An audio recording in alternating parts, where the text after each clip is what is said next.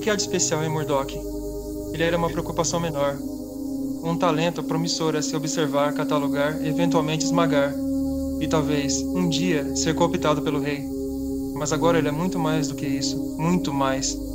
Sempre foi, e eu mostrei a ele que um homem sem esperança é um homem sem medo. E no episódio piloto de hoje, nós falaremos sobre a jornada de um homem nas profundezas do inferno, desde sua ruína até seu renascimento. É uma história sobre vício, sobre covardia e apatia, mas também sobre coragem, resiliência e o poder desconcertante do, do perdão. É justamente quando tudo desaba, desaba ao nosso redor que conhecemos o melhor e o pior das pessoas. E hoje falaremos sobre Queda de Murdoch, obra quintessencial escrita por Frank Miller e Dave Mazzucchelli em 86. E para falar dessa HQ comigo está o meu querido amigo Dionísios, do Bunker do Jill. E aí, Jill? Aê, estamos aí muito bem para falar dessa obra-prima dos quadrinhos que fica pau a pau com títulos como Watchmen e O Cavaleiro das Trevas do Sr. Frank Miller. Muito obrigado por me convidar de novo. Estamos aí, Douglas. E o meu querido amigo Vicente Renner, do New Frontiers Nerd, dono do site com as melhores resenhas da cultura pop. E aí, Vicente? E aí, Douglas? E aí, Gil? Tudo certo com vocês? Te dizer que para falar desse gibi a gente tem que praticamente lavar as mãos antes de começar a gravar o podcast. Lavar a mão, escovar os dentes, tomar um banho e tal. É, não precisa usar gravata, né? Borboleta dessa vez, por favor. Mas, Mas o resto se faz necessário. Essa higiene pessoal e mental para ler a queda de Murdoch é sempre necessária. Galera, a HQ que a gente vai comentar hoje, ela mudou basicamente a história da indústria dos quadrinhos. Ô, Gil, você quer dar um background do, do, histórico do Miller com esse personagem aí? Vicente, você poder dar um pitaco também? Eu ou o Vicente? O Vicente que é o cara que fala disso, meu. Fala aí, Vicente. Fala aí, Vicente. É, seu. Beleza, cara. O, o Frank Miller ele escreveu uma primeira fase no, no Gibi do Demolidor. Começou em 1979. Se não me engano, foi até 1983. É, é, uma fase bem longa que ficou muito conhecida. Foi o gibi que fez o Frank Miller virar uma estrela dos quadrinhos, né? Foi feito também uma colaboração muito grande com o Carl Johnson, que era um arte finalista. Depois dessa fase aí, o Miller ele foi ele foi contratado a peso de ouro para descer para fazer Ronin, que era uma proposta para fazer um, um primeiro gibi mais autoral, assim, que fosse é, que fosse ser lançado não como um gibi de linha comum de um determinado personagem, mas como uma obra de um quadrinista, né?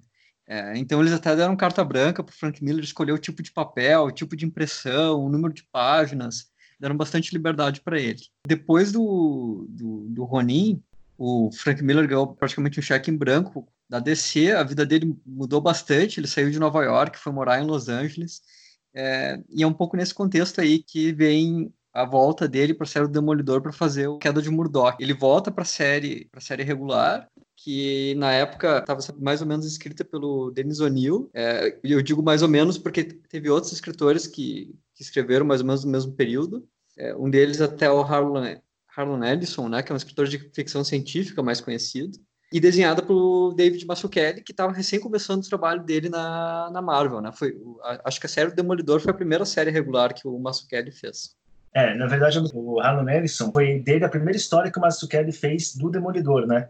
Que é aquela noite mais longa da minha vida, que é uma que ele enfrenta um monte de armadilhas e tal, não sei o quê. O Mazzucchelli comenta que foi divertido escrever essas histórias. para quem tiver interesse, essa historinha está no Super Aventuras Marvel número 49. Olha aí. Opa, essa eu tenho, hein? Essa eu tenho. Opa, vamos lá.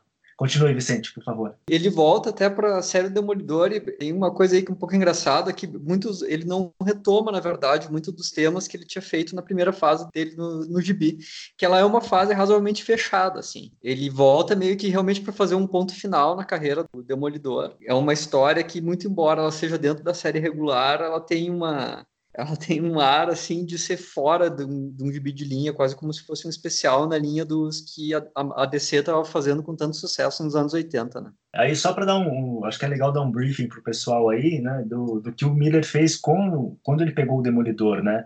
O Demolidor era um personagem, a história mais ou menos conhecida, mas é sempre bom falar isso, né? era um personagem que tinha lá suas vendas razoáveis, se vendia muito bem, era um, um, time, um personagem B mesmo. E o Miller começa a escrever as histórias e começa a dar um tom no ar para as histórias, né? Um tom meio policial, resgatando também um, um visual muito próximo ao que o Will Eisner fazia no Spirit né? Transformando a cidade também numa personagem, que é uma coisa que ele aprendeu muito com Eisner, que eu acho isso fascinante, assim, nessas primeiras histórias do Demolidor. E aos poucos ele vai, é, à medida que ele vai assumindo o título como roteirista, desenhista, trazendo Klaus Jameson para arte finalizando, ele vai fazendo também uma história que também já mostra a influência do mangá na carreira dele, né? Que depois, inclusive, ele vai fazer o Ronin por conta disso, porque tem muita coisa no, né, dessa primeira fase policial, ele termina virando quase que um mangá também, uma história de ação japonesa, que é quando ele cria Electra, e aí escreve uma das grandes sagas do Demolidor, marcante até hoje, que é justamente a Electra, a morte da Electra, né? Ou Electra sim, Saga, sim. Desculpa, chamada de Electra Saga. É, recentemente você fez uma série no Bunker sobre o, a vida e obra de Martin Scorsese, que eu achei sensacional, e você mesmo citou agora há pouco que a cidade tem um papel importantíssimo na, na, nas obras do Miller em si, especialmente no Demolidor. Sim, sim. Acho que isso fica muito claro. Acho que uma, o Miller é um cara apaixonado por Nova York, né? Ele, ele apaixonado, ele, ele, odiava e amava Nova York, né? Porque ele foi é, morava lá, já teve sabe ele ser assaltado, e ele tinha uma relação bem interessante com, com a cidade e que era uma Nova York que hoje é, é, muito diferente da Nova York que é hoje. E é engraçado, é uma Nova York, a Nova York do Miller, quando eu vejo a Nova York do Miller, eu vejo, você citou o Scorsese, eu vejo a Nova York do Scorsese, assim, do Taxi Driver, Mean Streets, aquela coisa toda, tem muito a ver com aquilo dali.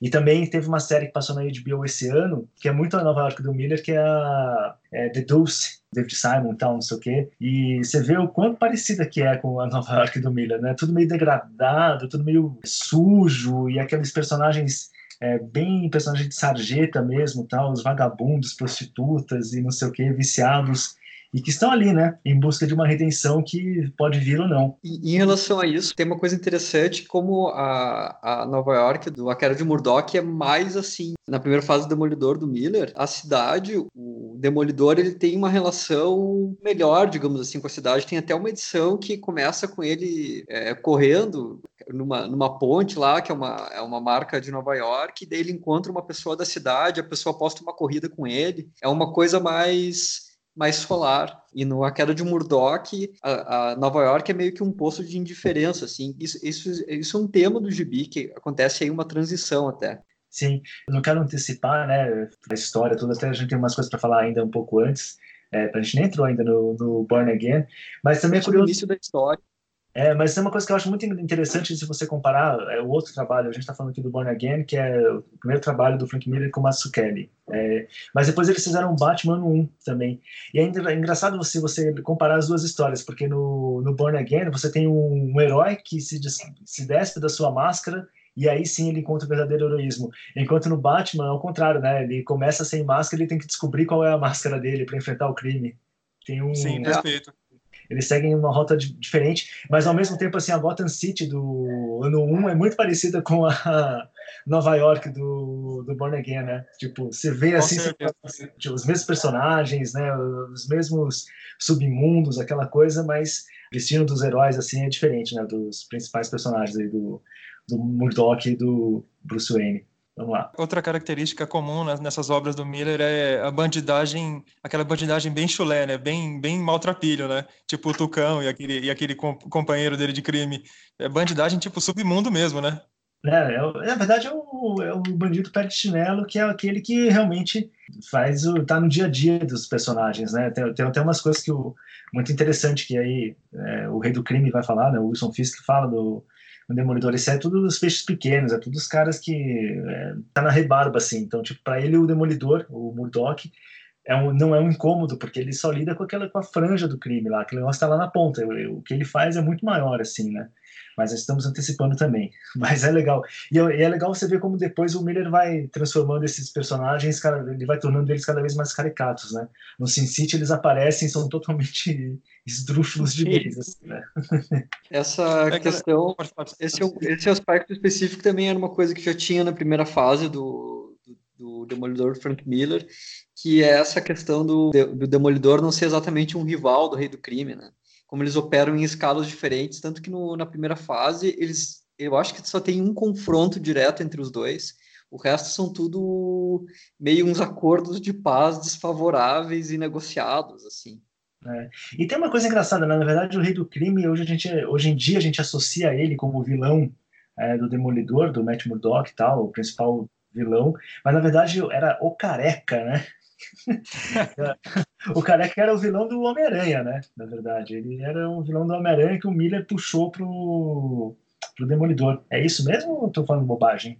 Não, é isso mesmo. Ele foi criado, foi criado no, durante o Homem-Aranha do Stan Lee do John Romita e foi sugestão do John Romita que queria desenhar um personagem que fosse mais de submundo, assim.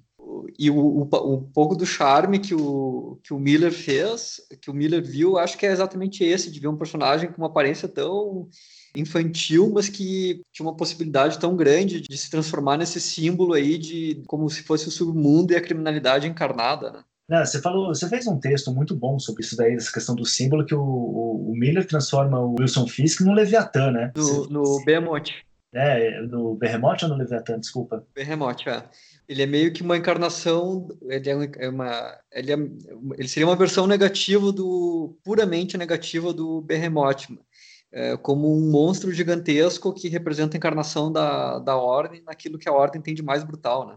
Uhum, sim, sim, é, e é, é, exatamente isso mesmo, né? é uma coisa muito, é, essa, essa intuição do Miller, porque é engraçado isso também, tem uma coisa que a gente vai puxar aqui, tem coisas que são obviamente intencionais, mas você percebe que o Miller ele tem uma intuição artística fenomenal, porque ele puxa umas coisas que eu duvido que o Miller tenha parado e pensar assim, nossa, eu vou fazer o rei do crime parecer o Behemoth, porque lembra um monstro bíblico e tal, não sei o quê, duvido que ele tenha pensado isso, só que ele está tão inserido naquilo, ele, ele, tem, ele domina tão bem a gramática visual, essas coisas surgem meio naturalmente, né? Isso, isso. É, não é exatamente assim uma referência tão expressa e literal, digamos assim. É, é meio que uma associação que se pode fazer em relação às, às imagens que o Frank Miller meio que conjura, digamos assim, né? Exato, porque acho que é meio diferente do que, por exemplo, se fosse uma coisa que o Alan Moore tivesse feito, você com certeza poderia identificar.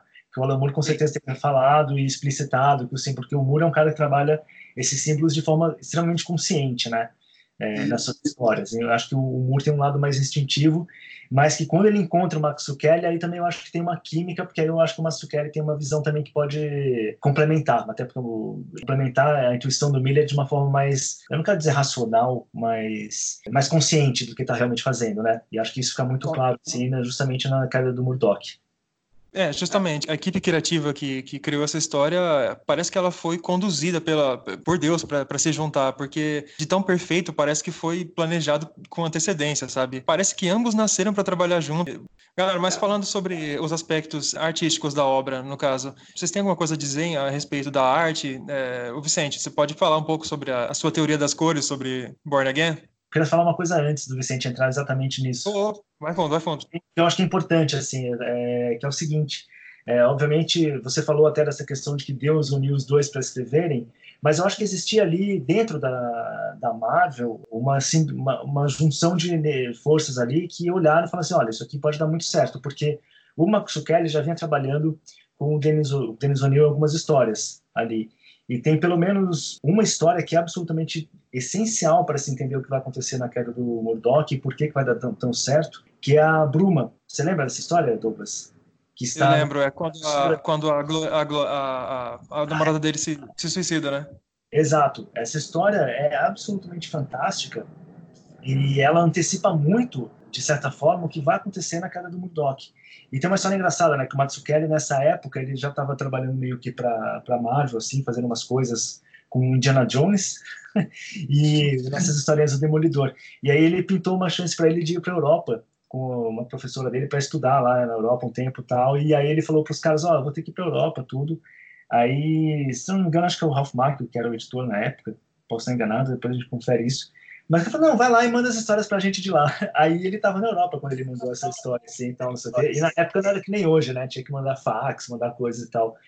Mas essa história é absolutamente fantástica, assim. Porque, primeiro, mostra que ser namorado do Matt Murdock é uma coisa muito perigosa para as mulheres. Com certeza. Eu fiquei, pô, meu.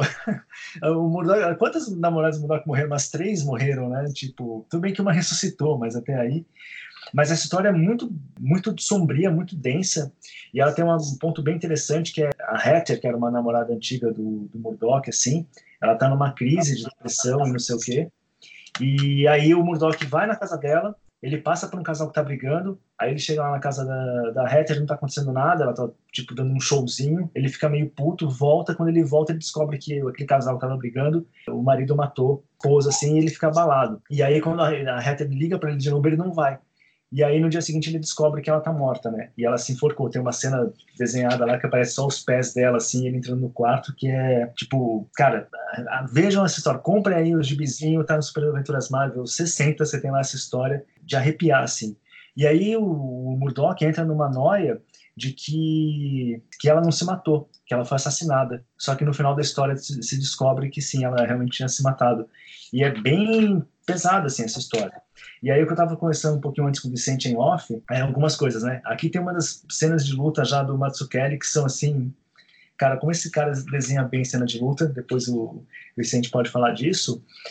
Mas já existe aí aquele é, o, o vermezinho da queda do Murdoch, né?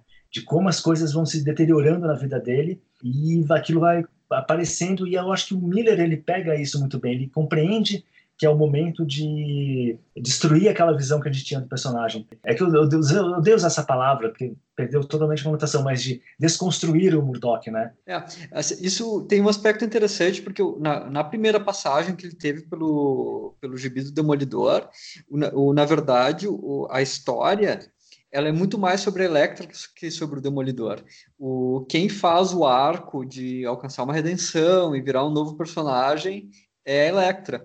O Sim. final, em relação ao Demolidor, é apenas o início, é, digamos assim, ele apenas sugere que o Demolidor possa ter uma dúvida sobre qual é o papel dele, digamos assim, que é aquela história do... É, que, que é a história final, que ele vai lá visitar o, um mercenário em tese, né? Pode, pode ser tudo apenas um teatro mental, uma pistola na mão e ele está enfrentando muitas dúvidas sobre quem é, ele é mesmo. Mas a contradição do personagem, que é essa questão de ele achar que pode arrumar o mundo se vestindo de, de demônio e dando socos em bandidos, a, a, a fase ela apenas insinua. Ela me, até meio que trata ele como, um cara meio, meio bobo por não se dar conta dessa contradição. E aí eu, aí eu acho que a queda de Murdoch é a, é a oportunidade que ele viu de. É, não, nós já resolvemos a história da Electra, agora nós temos que resolver a história do Demolidor. Ele, ele tem que se dar conta de qual é o. De, de uma forma de resolver esse conflito básico que ele tem, né? Sim, sim. É, eu só quero, só quis pontuar essa história, em especial essa história do O'Neill, porque eu acho que ela traz muito isso daí, de, de, de que assim, ele quer consertar o mundo, com o vestido de demônio, só que ele não consegue nem proteger, salvar a própria namorada, ex-namorada do suicídio. E quando ele vai tentar enfrentar, quando ele imagina que ela não morreu, que ela foi assassinada, e que ele se dá conta que na verdade ela se matou, que ele percebe a impotência do herói ali, né? A impotência isso. do super-herói. Acho que isso é bem importante. E aí eu realmente eu acho que tem uma coisa aí que eu, eu acho que ali o, nas conversas dele do, com o Max Kelly, com o próprio Neil em determinado ponto, eu acho que daí pode ser ter uma gênese, né? é, do que ele vai fazer no, é, no Born Again, no Queda de Murdoch. Que, aliás, é um título que a gente fica discutindo, né? Do tipo, é muito engraçado que o título é aqui em português, que é A Queda do Murdoch, é, não tem a força, pelo menos eu não tenho assim, do que seria tipo Renascido, algo assim, né? Porque o nome da história em inglês é Born Again. Renascido, Com certeza. E tem toda uma conotação religiosa. E, e, a, e a, despeito da, dessa história chamada Bruma, a morte da Heather era graficamente ela é muito impactante, né, cara? O, o só o, os pés dela e você fica evidente que ela se enforcou. Aquilo, aquilo com certeza foi um impacto tremendo nas bancas, né, cara? Sim, sim. É só superada, obviamente, pelo que o Miller vai fazendo em sequência com a abertura do, do Born Again. Fala aí, Vicente, da abertura do Born, Again.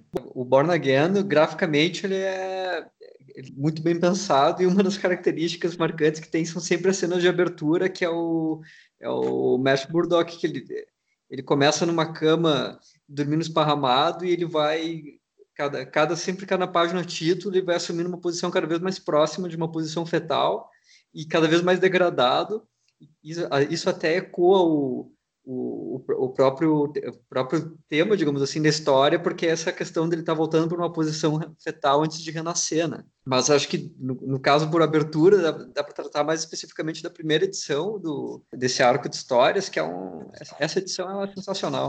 É, ela, ela é até, assim... É, é uma, ela chega a ser estranha pela quantidade de acontecimentos, aquilo ali podia ter sido contado em três, quatro gibis. Ela, ela tem uma narrativa bem ela fala de muitos temas, né? É, então, o, tem essa questão dela meio que começar já no meio do caminho, insinuando todas essas coisas que tu estava comentando, de o que estava acontecendo na série já. É, ela, ela começa já dando por pressuposto que existia alguma coisa errada na, na vida do Demolidor e que ele estava apenas. É, é, que ele estava insinuando e de forma até muito arrogante ignorando, né? Sim, as rachaduras estavam aparecendo, mas ele não estava prestando atenção. Inclusive, é, isso já tem muito assim, não só a questão da morte da Heather, mas já apareciam problemas de relacionamento dele com Fog Nelson, tudo. Isso antes do Miller entrar na história, né? Já, já tinham várias coisas acontecendo. Mas o que eu gosto mesmo dessa primeira edição é, na verdade, até antes do, do momento em que o Demolidor aparece, que é aquela primeira cena que a Karen Page aparece e ela tá do tipo traindo o Demolidor, né? Aquele papel de Judas, que aí já a gente já tem que já colocar esse peso todo. Que para quem não sabe, né, a Karen Page era uma personagem clássica do Demolidor, uma secretária lá do, do da Nelson Murdoch e tudo, quase casou com o Murdoch, ela é, vai embora para tentar vir em Los Angeles. Que aí, como quase toda garota que vai tentar vir em Los Angeles, as coisas estão bem erradas para ela. E aí, aquela cena inicial que eu acho absolutamente fantástica, que é ela, tipo, traindo o Demolidor por uma dose, né? Essa página inicial ela já é uma prova assim do talento tanto do Mazzucchelli quanto do Frank Miller para sugerir as coisas nas entrelinhas assim. Porque tem a questão de co como a luz entra na, no, no, no, quarto no qual ela tá com esse cara que com quem ela vai fazer esse negócio aí de trocar o nome por uma dose de heroína eles se sentem meio que incomodados pela luz, que é uma luz que entra de uma forma meio suja. Dá, dá essa impressão de que eles são quase como uns vampiros, assim. E, e, ao mesmo tempo tem uma questão do, no texto de apoio, o Frank Miller, ele, ele escreve de um jeito como se Karen estivesse tentando se justificar para ela. Ela fala como se eu, eu sou uma pessoa moderna, que eu tenho que pensar nas minhas coisas. E isso aí é uma bobagem. Eu não estou vendendo minha alma, ela se diz assim. É uma página que é só uma página, mas ela, ela para estabelecer assim o, o, clima, ela não tem nenhum símbolo abertamente religioso, mas ela já coloca a questão da religiosidade no centro do no centro do gibi, porque ela claramente apresenta a Karen e o traficante como se fossem é, demônios fazendo negócio pela alma dela. Vicente, eu só quero completar uma coisa assim. Eu não sei agora é, como você tem a edição mega especial aí e tal, e tudo, pode é, exibir ela pra gente, tudo. É, me confirma uma coisa, porque eu acho que na verdade o Miller já coloca nesse começo é, essa ideia da é, de que a gente está lidando aqui numa discussão meio metafísica, porque ele, é, na edição em português fala exatamente isso aqui, que não é sempre que alguém decide vender a sua alma, que é justamente essa coisa que a Karen está fazendo. Na verdade, ela, ela tá lá, tipo, entregando o nome do amor da vida dela para um cara que tem esse nesse lugar lúgubre, demoníaco, mas o Miller fala isso, né? Do tipo, dela tá ali, ela tá, ela tá, ela tá vendendo a alma dela ali. Na edição em inglês tá, é exatamente essa expressão que ele usa.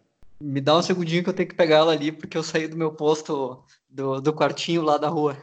Não, vai lá pegar. Enquanto isso, eu vou comentar uma coisa com o Douglas aqui. O Douglas, desse jeito a gente vai comentar. Esse podcast vai ser página a página, né? Não, então é o, perfe... é o podcast perfeito para essa obra. É, quadrinho a quadrinho, página a página. Assim, olha, gente, vocês querem acompanhar esse podcast? Então peguem as suas edições lá do, da queda de Murdoch e vão lá página a página que a gente vai analisar tudo. Ô, Diogo, mas o uso, o uso, o uso consciente da retícula nessa página é magistral, né? O modo é. como, como o Mazzucchelli ele, ele, ele, ele aplica tinta branca e é, é perfeito, cara. Tipo, tudo ali tá, tá, tá, tá é uma, uma simbiose perfeita. Não, total, total. Agora explica para os ouvintes aí o que é retícula, Douglas, por favor para o nosso Então, retícula, retícula é uma película que ela é formada por, por micro, pequenas bolinhas assim que formam um, um tom de cinza, no caso. É, geralmente o desenhista ele utiliza para dar gradações de cinza, tal, dar profundidade no desenho e poucos artistas na, na, na, indústria fazem um trabalho tão perfeito com retícula quanto o nosso querido Mazzucchelli. O John Byrne também faz um trabalho excepcional com retícula nos X-Men e é sensacional. Não, é, é, maravilhoso mesmo. Isso é uma coisa engraçada, né? Porque eu tô, eu tô com uma edição aqui que é o formatinho, assim. É, é engraçado que nesse aspecto o formatinho normalmente é melhor para você perceber isso do que as edições de luxo que tem lançado, né? Porque aí eles estão recolorindo e aí meio que perde um pouco isso, não é não? Sim, é verdade. É, o, o formatinho é charmoso pra caramba, né? É, tanto que essas, assim, eu, nossa, cara, eu tenho as edições, é muito engraçado, porque eu tenho tanto a Super Aventuras Magnum que saiu, né, a queda do Murdoch, quanto eu tenho a edição que é o encadernado formatinho, assim, também e tal. E eu, eu não me desfaço desses negócios aqui, mas nem ferrando. Eu falo, não, não, não vou me desfazer disso aqui não, cara. Ô, Dio, é, a, a, esse, encadernado, esse encadernado da Abril, do, do Queda de Murdoch, é sensacional. Aquela capa é maravilhosa, cara. É, gente, não sei se a gente tá falando da mesma. Qual que é a mesma? É, qual, qual aqui? No caderno, aqui no de, de 87. O Murdoch pulando, né? O Demolidor Sim. pulando, assim, isso. É o Demolidor especial número 2 que a gente está falando aqui, gente não é a capa é, da edição de luxo, que é a, tem aquele vitral com o Demolidor a Karen Page, né? Que também é uma capa sensacional. Né? Puta, aquela capa é sensacional, cara. E, tem, e, tem, e aquele vitral, os detalhes do vitral que conta toda a história. Nossa, é muito aquilo lá, cara. no desenho original desse, dessa capa aí, do lado do vitral principal tem outros dois vitrais. E aí tem ali o, o Ben Urich, tem, tem outros personagens ali. Nossa, coisa linda. Mas e aí, confirma pra gente aí. Beleza, cara. Não, é isso aí mesmo, cara. Uh, ali no segundo quadrinho, uh, ela, ela, começa dizendo que uh, esse que é um dia especial, que é um dia que tem um brilho especial, porque não é todo dia que você vende sua alma. E, e, aí tem exatamente esse contraste, porque no texto de apoio seguinte, o que ela fala é, é não é assim que você deve pensar, cresça. Nós estamos nos anos 80. Você faz o que deve fazer e você deve fazer isso. Então tem essa característica do, de mostrar, é, porque ao mesmo tempo que ela está falando isso, ela está fugindo da luz. Então, é, ela para conseguir vender a alma do Murdoch, ela, ela tem que se convencer de que não existe isso, entende? Já é uma questão que mostra a, a miserabilidade do personagem em termos que são puramente religiosos, praticamente, né? É, uhum. Ela, ela tá se convencendo de que a vida é matéria e que é aquilo ali que ela tem que e que ela, é nesses termos que ela tem que pensar. É, é e, no, e no quadrinho, no, no quadrinho seguinte, que, que, mostra o informante vendendo a informação tal, e mostra o, o, o, vele, o barco o barco do rei em alto mar tal, você percebe como, como o rei do crime é insidioso, como ele é uma figura nefasta. Ele, ele ordena que cada pessoa que tocou naquele envelope morra, Sim. né, cara? Tipo, é uma coisa. Tipo, cada pessoa que, que olhou para aquilo vai morrer, sabe? Sem, menos, sem mais nem menos. É. Tem só uma coisa mais a comentar na primeira página, cara, que essa página, um dos motivos pelos quais ela é tão impactante é pelo contraste. A, a, a, que nem o Dionísio estava comentando, a Karen Page, ela foi um personagem que ela eu não tenho certeza se foi na primeira edição do Demolidor, mas ela tá, ela tá desde o início da série. Só que o, o gibi do Demolidor, no início, quando ela, ele era escrito pelo Stan Lee, ele não tinha muito bem um foco claro, mas ele funcionava mais ou menos com base num triângulo amoroso entre o Fog, a Karen e o Matthew Murdock. O, o Matt Murdock não se achava digno do amor da Karen por causa que ele era um deficiente físico, a Karen era apaixonada por ele, mas tinha medo de reconhecer isso porque achava ele um advogado intocável. E o, o Fog Nelson ficava ali vendo se sobrava algum osso para ele. É, é, um, é um esquema, é, é um esquema de história que era apresentado de forma extremamente boba, chegava a ser meio engraçado. Aí o personagem some para buscar o sonho da Califórnia, que é é a coisa mais glacê que pode existir no mundo, né? Não, ela vai sair da série porque ela vai virar uma grande atriz em Hollywood.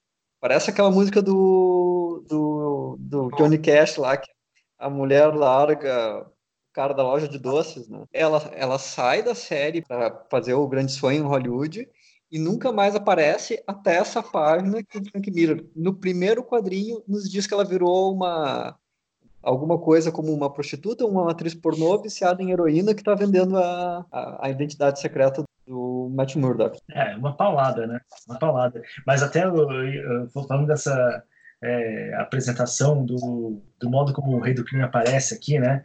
Que eu acho gosto muito desses tons que o é, que as cores do Max Kelly também, assim, né? Essas sombras e tudo, de estar tá todo mundo é, cercado vendo o rei, você sente, só pelo modo como o Miller descreve a cena, você já sente é, o medo que o, que o Wilson Fife causa os seus tenentes, né? E ele vai com poucas palavras, ele vai dando, mostrando que quem manda ali é ele.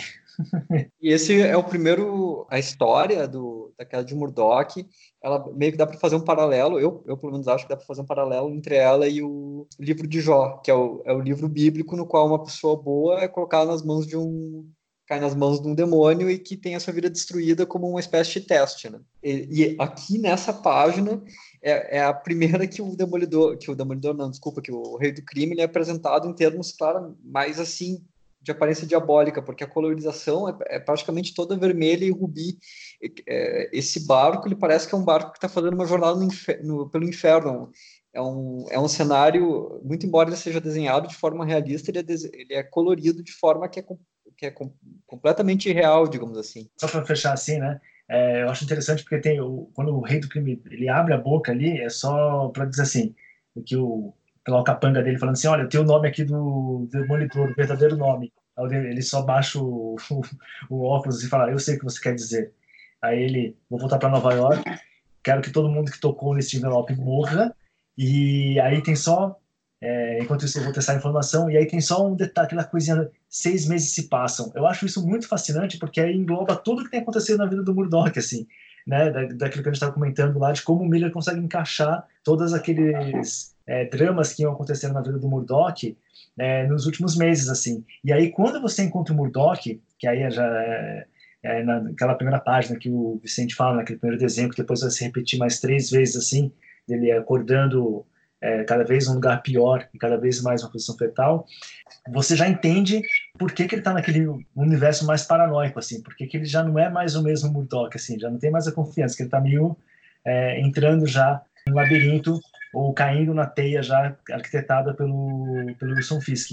Porque, como eu falei, é, tudo isso já vinha acontecendo dentro da própria saga que o Dennis O'Neill e os outros escritores estavam fazendo junto com o Max Kelly.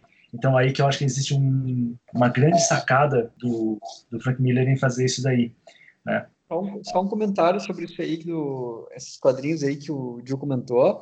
É, a, tem um negócio interessante que aqui, no, não sei se tu leu isso na, no formatinho, mas no texto original é, é até mais cruel do que isso, porque é, é, encontre todas as pessoas que encostaram nesse envelope ou todas as pessoas que conversaram com alguém que encostou nesse envelope. Uhum, tipo, é para matar todo mundo mesmo.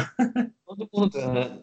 Eu, eu, uma das coisas que eu acho legal no jeito que o, que o Frank Miller escreve, é, talvez dê para fazer uma relação disso com o James Leroy, porque o James Leroy eu acho que escreve de um jeito parecido. Essa questão de usar frases curtas e que parece que são muito diretas, mas que passam muita informação. Então, essa questão dos seis, é, dos seis meses, né? É só é, seis, me é, seis meses se passam. É uma frase muito direta, assim, né? É, dá essa impressão de narrativa meio fragmentada, assim. Isso é uma coisa que Frank bastante o Demolidor ele começa a perceber que a vida dele está tá fora dos eixos. Na cena em que aparece ele na cama, você já sente o, o corporalmente falando, já ele já está desconfortado com, com, com, com o que está acontecendo. Ele levanta tarde, está descabelado, já começa a ficar barbudo. Co coincidentemente, o inverno chegou em Manhattan e é a primeira é, é, é o começo do inverno, então é, você percebe que as coisas estão totalmente fora dos eixos, né, cara? E, e, e as cores que o, Vicente até tocou nesse assunto em outra ocasião, as cores que em contraste aqui são são sensacionais, né, cara? o, pra, quando a gente fala do Jacada de Murdoch, sempre tem essa questão do Frank Miller do Kelly, o que é muito justo, porque os dois caras são dois gênios dos quadrinhos, né? Mas tem aí um outro gênio dos quadrinhos, é, no caso da colorização, que é a, que é a Christie, Christie Shield. No, nos anos 80 e na Marvel, foi meio que o auge da colorização dos quadrinhos, assim.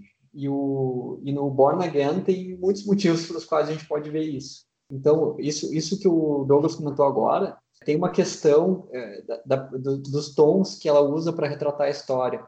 E o, o, o, rei do crime ele é associado sempre a tons vermelhos. E a vida urbana ou doméstica ela é associada a tons esverdeados e azuis.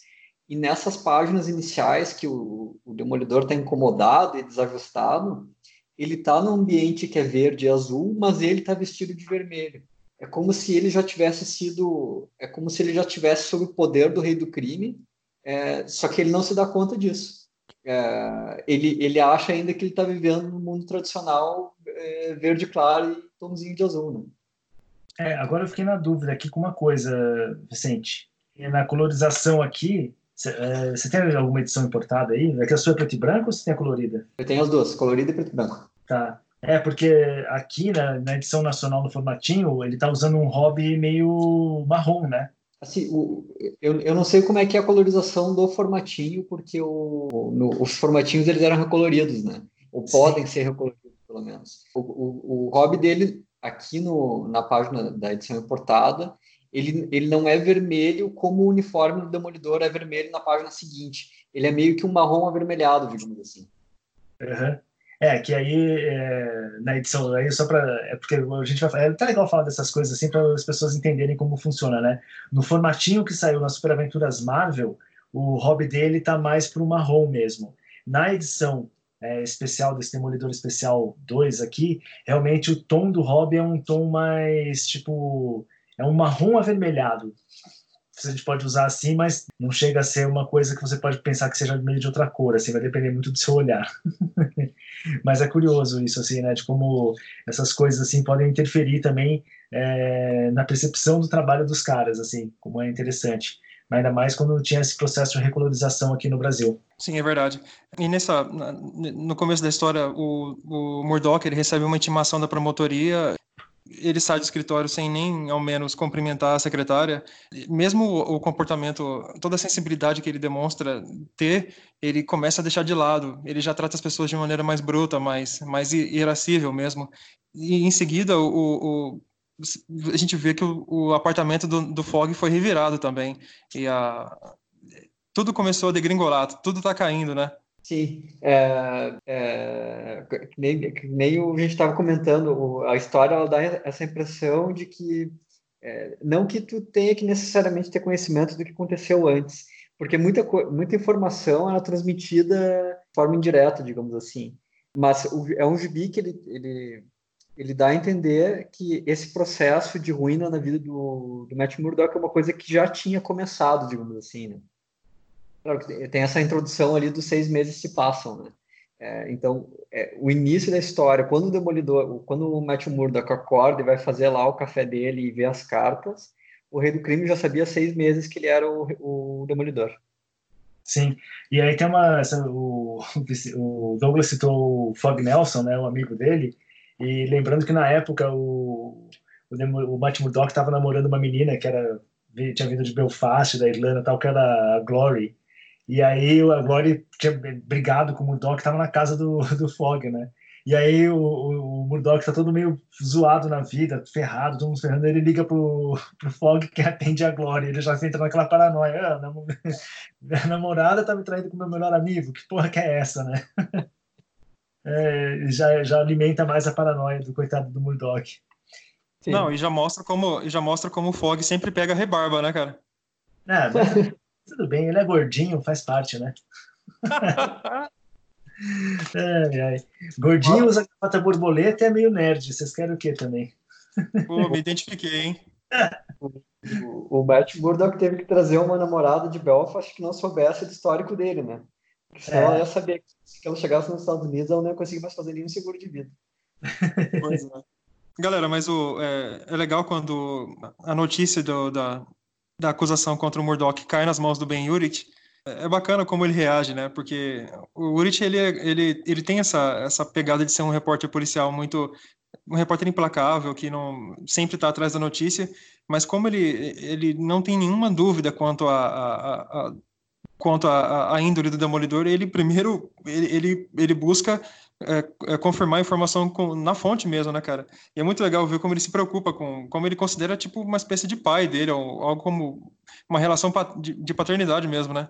Eu, eu acho muito legal que o texto do apoio do que é o que é o pensamento do Ben Urich seja como com, com letras de máquina de escrever, né? Porque é uma coisa que transmite bem a de como é que ele é um jornalista que pensa em termos de jornalismo, ele está tá sempre pensando numa matéria. Né? Isso é um, também é um pequeno detalhe narrativo que, que dá, já dá uma já ajuda a caracterizar o, o personagem psicologicamente. É, o... só queria lembrar aqui uma coisa antes dessa de, é, até de entrar na questão do Uri, que também tem a questão de num, outro ponto de traição, né? Acho que essa, essas traições que vão acontecendo na história também vai mostrando assim o, o quanto esse tema vai ser importante para a cara do Murdoch, que é a do policial que mente, que mente para a promotoria dizendo que o Murdoch é, coagiu uma testemunha, tudo, e aí e era um policial que tinha uma ficha limpa por mais de 20 anos, tudo. E aí o, você fica naquela situação também, que aí é uma coisa que o Miller consegue fazer muito bem, que é mostrar o drama humano é, do cara que trai também, né? O cara que tá numa situação tão ferrada, porque o filho dele tá doente e tudo, e ele quer uma chance pro filho dele, e aí ele termina é, jogando a carreira dele fora. E isso é um, é um dos pontos de ruptura do, do A Queda de Murdoch com a primeira fase do, do Demolidor do, do Frank Miller, porque esse detetive, ele aparece na, nas histórias do, da, da, primeira fase do Frank Miller, só que ele é exatamente o contraponto cínico ao Demolidor. Ele é o cara que fica dizendo pro Demolidor que, não, que nada tem saída e que tá tudo ferrado mesmo, e que o trabalho do... e que esse apego do Demolidor pela verdade pela justiça é, só é uma coisa que serve para garantir que assassinos fiquem na rua e tal. E, no, e, no, e na queda de Murdoch, a personalidade dele é meio que. Ela tem uma reversão, ele vira um policial nobre, né? Então, uma licença poética aí. É, um policial nobre depois que o filho dele morre, né? Que ele vê que deu tudo errado, ele tenta corrigir a situação e aí dá tudo errado para ele de verdade, de novo. é. E, e, tem um, um detalhezinho aí que eu acho bem legal também, que é meio que como ele, o, eles retratam assim uma técnica investigativa, porque o demolidor ele entra na casa para intimidar, intimidar o cara, mas ele não quer a informação que ele obtém com a intimidação. Ele intimida e sai, e a informação que ele quer é que, que o cara vai fazer, né? Porque ele sabe, a partir da reação, a intimidação, qual é o, qual é o esquema. Isso, isso, existe aí uma certa ruptura, porque o, o, o paradigma tradicional seria ele obrigar o cara a confessar, né? O, que seria, por exemplo, o que o Batman do Frank Miller faz quando ele pendura o cara lá no telhado né? e diz eu vou te jogar até que o cara fala a verdade. O, esse Demolidor ele tem mais uma sutileza, digamos assim. Uma questão aí, como que vocês veem o final da primeira edição, né, que a gente não foi citando aqui os nomes, mas também tem uns nomes bem é, interessantes. Né? O primeiro capítulo chama-se Apocalipse, Aí o segundo chama-se Purgatório, mas no final desse primeiro capítulo, que é o Apocalipse, é, que é a revelação também, né, que se revela quem está por trás de tudo que está acontecendo com o Demolidor, que é o rei do crime.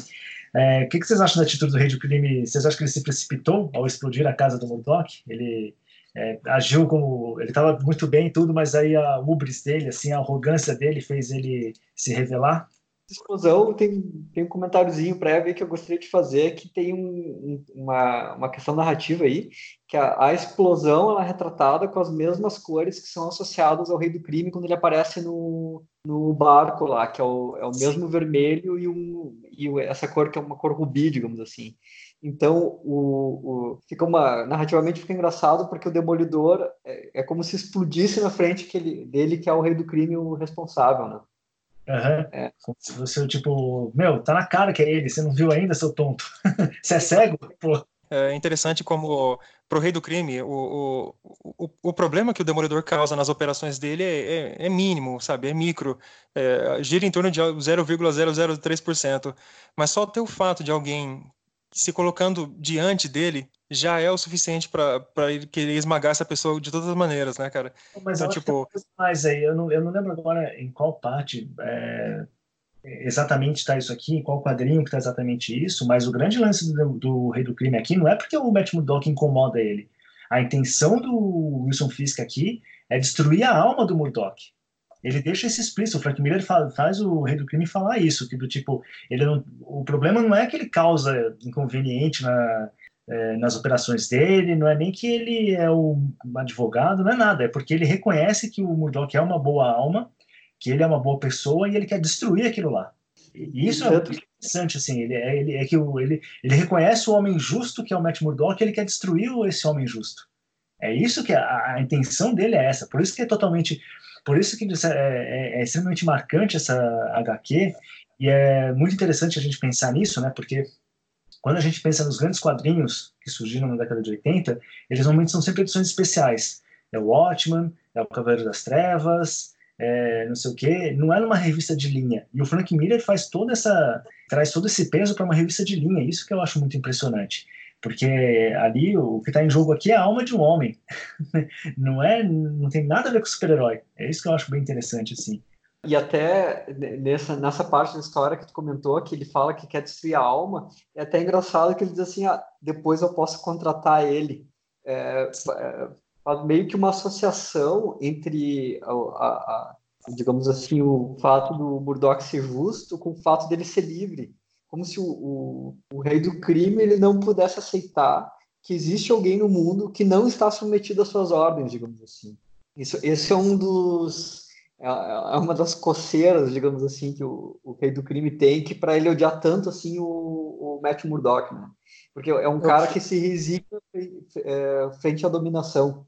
Essa questão da rubris do, do rei do crime no final do gibi, eu acho, eu acho que fica sensacional, porque é, é o, toda, toda a HQ, digo, toda, assim, toda a primeira edição até então, ela apostava muito na paranoia do Matt Murdock.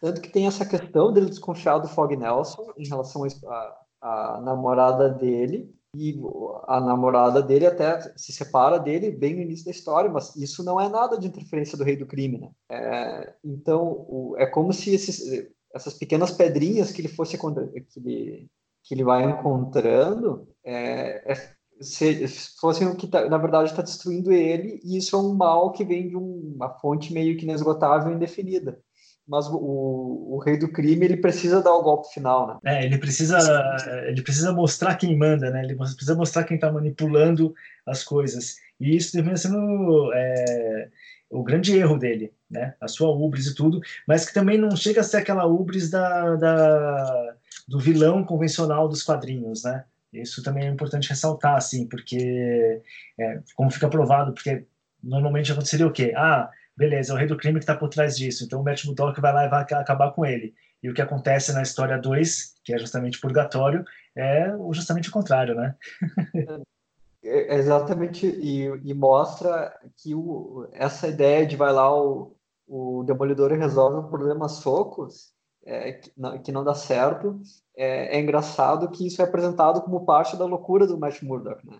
É, tu sabe que ele está completamente mental, ele tá mentalmente perdido porque ele acha que assim ele vai conseguir resolver o problema dele, né? Ele acha que é uma questão de encontrar o rei do crime e derrotar ele numa batalha, hora bola. Né? Sim, exatamente. É, que é justamente a, a, a, convenção da história em quadrinhos, né? E aí tem uma coisa, nossa, eu, eu só para falar assim, eu adoro a abertura dessa história da Purgatório, que tá o, o Murdoch num, num hotel de 15 categoria, tem um rato embaixo da cama dele, assim, do beliche dele, ele tem, tipo, dois dólares na carteira, você fala, nossa, cara, quantas vezes eu já não me vi nessa situação? Eu também ia dizer a mesma coisa, Diogo. Eu já passei por muita situação dessa. Falei, pô, eu... graças a Deus não tinha ratos, mas barata tinha.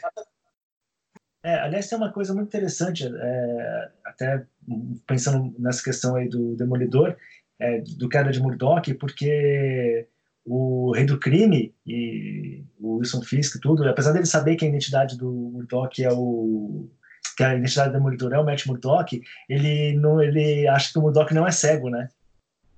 Isso. Isso ele, acha, ele acha que a cegueira do Matt Murdock é uma fraude elaborada, né? É, exatamente. Então, tipo, e no final das contas, é, quem é cego é ele, né? Mas, Vicente, você quer falar um pouquinho dessa abertura aqui, da, de como o Max Zucchelli desenha essa abertura é, e esse estado de fragilidade psicótica decadente do Murdoch de forma genial? Eu gosto particularmente da cena que pega ele assim deitado na cama, tem só a cama e ele assim deitado. acho muito boa a caracterização desse quadro, é, desse quarto é, é muito sensacional. E uma, um negócio que eu acho muito legal em relação ao estado psicológico é a forma como eles retratam que o, o Matt Murdock está tá, tá em depressão porque ele não reúne forças, né? Ele, ele fica pensando, não, eu vou sair, eu vou conseguir abrir a, a porta, e aí o, o quadrinho fecha o plano assim na maçaneta da porta, que vira uma coisa gigantesca, e é, e é, exatamente, é uma coisinha tão pequena que ele tem que fazer, ele só tem que chegar na porta e abrir ela e sair. E aí, se não me engano, meio que ele volta a dormir, né? Ele, ele diz assim, ah, mas eu tô errado, né? E isso que você falou é muito interessante, porque a gente fica falando dessa questão da loucura do, do Murdoch e tal, não sei o quê, mas existe um estado aqui, um estado aqui dele de depressão também, né? E isso eu acho é muito forte, assim, do, e o modo como o Miller e o Max Kelly retratam isso é perfeito, porque duas vezes mostra ele, tipo, não, preciso dormir, preciso descansar, que é justamente o estado de depressão, assim, né? É, isso. assim. E, e, nas, e, na, e, isso, e eles apresentam isso é, com ele enfrentando uma, uma coisa tão minúscula quanto abrir a porta, né? Sim, é, exatamente. Não é um grande confronto, uma coisa assim que ele tem que fazer. Não, é simples. Ele, ele, tá, ele já está até vestido, porque ele dorme de roupa. Ele só precisa dar dois passos, né? É, e, exato. E ele, ele não consegue superar isso, né? E aí tem uma alucinação de que ele acabou, arrebentou o rei do crime, assim. Aí então o rei do crime caído todo sangrando e tal. E aí, logo na sequência, o, o Miller faz uma coisa que eu acho muito fantástica, que é mostrar o rei do crime levantando uns ferros. e, tipo, é forte pra caralho. Sim. Eu acho muito Eu falei, pô, né? Eu lembro muito bem quando eu li isso, eu era moleque, eu falei, nossa, o rei do crime é forte, bicho. Tipo, e pra qualquer um que levanta peso, já é um negócio, tipo, a barra tá entortada. Então você vê que ele tá levantando peso. Ô, Gil, mas o, o, o, modo como, como o, o Wilson Fisk é retratado na, na, na obra é sensacional, porque é, no início da saga, o, o Mazzucchelli, o traço dele é, é, é, convencional, é perfeito, mas convencional. Com, a, com o passar da história e a degradação da, da vida do Murdoch, o traço também começa a ficar inconsistente propositalmente, né? E, o, e a escala do Rei do Crime muda constantemente, né? Aqui a gente vê que ele é uma massa, uma massa sólida de músculos, e no final ele, ele, ele começa a se apequenar, né? Tipo, ele se torna uma, uma figura um pouco menor, né? É, exato. E tem uma questão aí, acho que o Vicente vai poder falar um pouco melhor disso, porque o Max Zucchelli nessa época ele ainda não era um artista completamente formado, apesar de ser um monstro, né? E acho que até ele mesmo fala disso, de que à medida que ele foi é, fazendo história, evoluindo e tal, ele foi se soltando e sendo mais expressionista até nos seus traços, né, Vicente? Isso aí, o, o, o, o Massuccheri no início, ele, tanto, antes tu comentou a questão das, das cenas de ação, que ele fazia muito acrobático, isso faz todo sentido, porque no início ele era um cara que admirava muito o Gene Colan, que é um, é um dos meus desenhos favoritos dos anos 70, ele é, ele é parecido com o Neil Adams, só que o Neil Adams talvez seja mais super-heróico, o Gene Colan fazia mais histórias de terror. Ele, é o Gene é, Colan, né? Gene Colan, isso. É. Mas ele tinha essa mesma questão de desenhar de forma natural e realista e, e fazer, a, em comum no caso com o Neil Adams, de fazer layouts de página que eram muito diferentes. O, o, o ele começa a carreira dele tentando imitar o, o Gene Colan, desenhando de forma bastante natural e, e bastante movimentada, digamos assim. É, mas progressivamente ele vai se tornando cada vez mais cada vez mais minimalista, o traço dele vai ficando cada vez mais limpo e menos realista e, cada vez mais eh, não reproduzindo a natureza, mas uh, usando convenções, digamos assim. E, e, no, e na de Murdoch isso é uma coisa que dá para perceber bastante, que como ele começa a usar símbolos, começa a usar referências culturais de outras artes, enfim, de, de outros meios, né? Não é mais apenas um desenho uh, realista que retrata fatos, digamos assim. É uma coisa que já tem um sentido narrativo bastante maior. Mas é, é, tem uma coisa que é interessante perceber que ele está no início de carreira. Ele já é um desenhista absurdo, porque se for ver perspectiva, anatomia, essas coisas, ele é um, ele é um monstro, né, cara? Não, claro que... ele é um colosso, ele é perfeito. Eu só, falei, eu só falei isso de começo de carreira porque ele fala isso, tá? Eu, tipo, meu, pelo amor de Deus.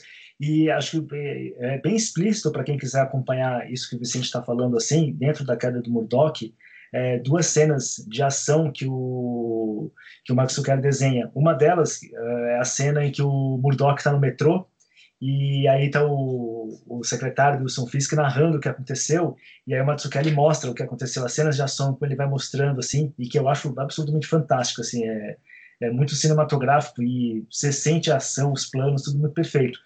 E aí depois tem uma outra cena de ação que eu acho fantástica, absurdamente fantástica, que aí você percebe muito bem é, o quanto ele evolui, ou pelo menos não evolui, desculpa, a palavra errada, mas o quanto ele se solta e que ele se torna mais é, expressionista, nesse sentido que o Vicente está falando, que é na cena em que o, a Gloriana e o Benudit vão para a prisão para interrogar a enfermeira, né?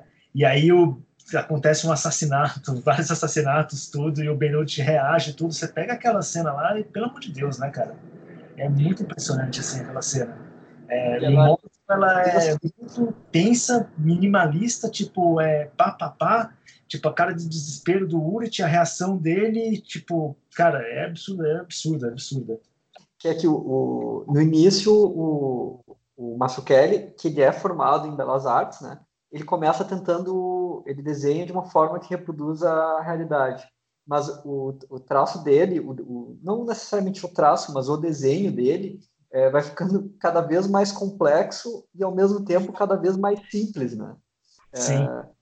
E aí tem uma evolução interessante porque no final, no final da carreira dele, no caso, se tu for ver Astérios Polipe, o Urbancats, essas coisas, o desenho dele é praticamente um estilo extremamente cartunesco.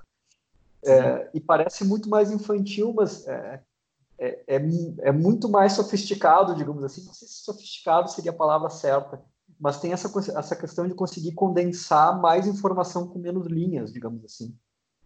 Então, é, existe, dá para dizer que existe uma evolução na habilidade do artista, mas que, é, que ela, ela se camufla, digamos assim, porque parece uma simplificação no traço do artista, né? E o, e o, e o tchan da questão é que a, simpli, a simplificação é a evolução, né? Sim. Vicente, e na a cena em que o, o Gil citou sobre o Ben Rudy ouvindo a, toda aquela atrocidade pelo telefone, você vai, você vai percebendo a evolução. Ele sai do realismo e o último quadrinho é totalmente cartunesco. Parece tipo um personagem de desenho animado. Exatamente. E o, o ele, é, ele é quase que reduzido a um símbolo, né? É só umas Sim. linhas meio que grosseiras, assim, né? É, e o, ele tem uma mancha, se não me engano, no centro do rosto, e a colorização ela também destoa completamente, porque ele fica completamente vermelho, né? Sim. Exato. E para quem não sabe do que a gente está falando, é aquele é um momento em que a, a enfermeira é, vai a enfermeira que estava cuidando do filho do policial do, do Nick e aí o filho dele morre e aí ele tá é, ela termina espancando ele quebrando os dedos. Aliás, o Urit também é outro que só se ferra com os amigos do Demolidor, né? Que ele tomou uma facada nas costas da Electra, quebrou todos os dedos dele aqui na, na queda do Murdoch, mas ele continua firme e forte amigo do Murdoch, né? E aí, na hora que ela vai matar o policial, ela telefona pro, pro Benruti, que está na redação, é aquelas coisas. Nossa, essa cena é, é um exercício de narrativa do Frank Miller que você fala assim, cara, é, o cara é muito gênio, né? Tem um monte de coisa acontecendo por trás dele assim, e ele só no telefone e o rosto dele ficando com aquela expressão cada vez mais é, densa, paranoica. Nossa, é, é, fantástico aquilo ali, cara. E tem dois editores discutindo que ele não consegue entregar uma matéria, né? É, exatamente. Ele tá falando no telefone, ouvindo, no, ouvindo uma outra ação que está acontecendo em um outro ambiente, né? É uma, é, são como três linhas narrativas que estão convergindo numa mesma página, né? Isso, o Masuked, ele é muito bom nisso também. Nessa questão de, de, de, conseguir converger muitas linhas narrativas em pouco espaço. Mas a gente deu uma pulada aí, é, a gente não, não falou sobre a, a, quando o Matt Murdock finalmente é, consegue sair daquele quarto fétido de hotel e ele finalmente vai é, na toca do demônio enfrentar o Wilson Fisk. E aí ele toma um cacete do Wilson Fisk. E aí? Tem uma questão que Vou voltar aí para um dos meus assuntos favoritos do gibi, que é a colorização, né? É, como a gente comentou antes, tem essa questão da visão simplificada que o Matt Murdock tem, que ele acha que ele pode chegar lá e espancar o rei do crime que vai dar tudo certo. Na primeira edição, é, isso já é insinuado, porque tem um momento em que o, o Matt Murdock está enfrentando um turbilhão emocional e o que ele faz é colocar a roupa do Demolidor e sair correndo por telhados. E, e, e, nesse momento a colorização ela fica azul e vermelho num, num tom muito puro assim.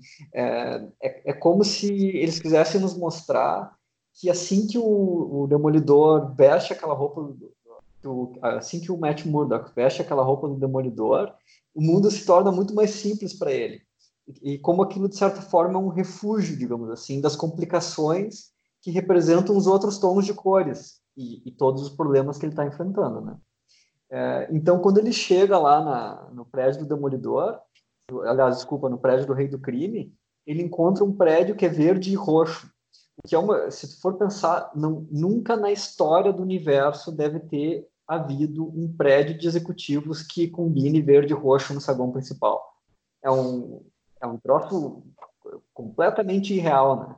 Se, se eles quisessem colorir esse gibi de forma realista, eles teriam, sei lá, colocado um padrão de mármore, usado preto e branco, cinza, um bege, alguma cor assim neutra no caso, né?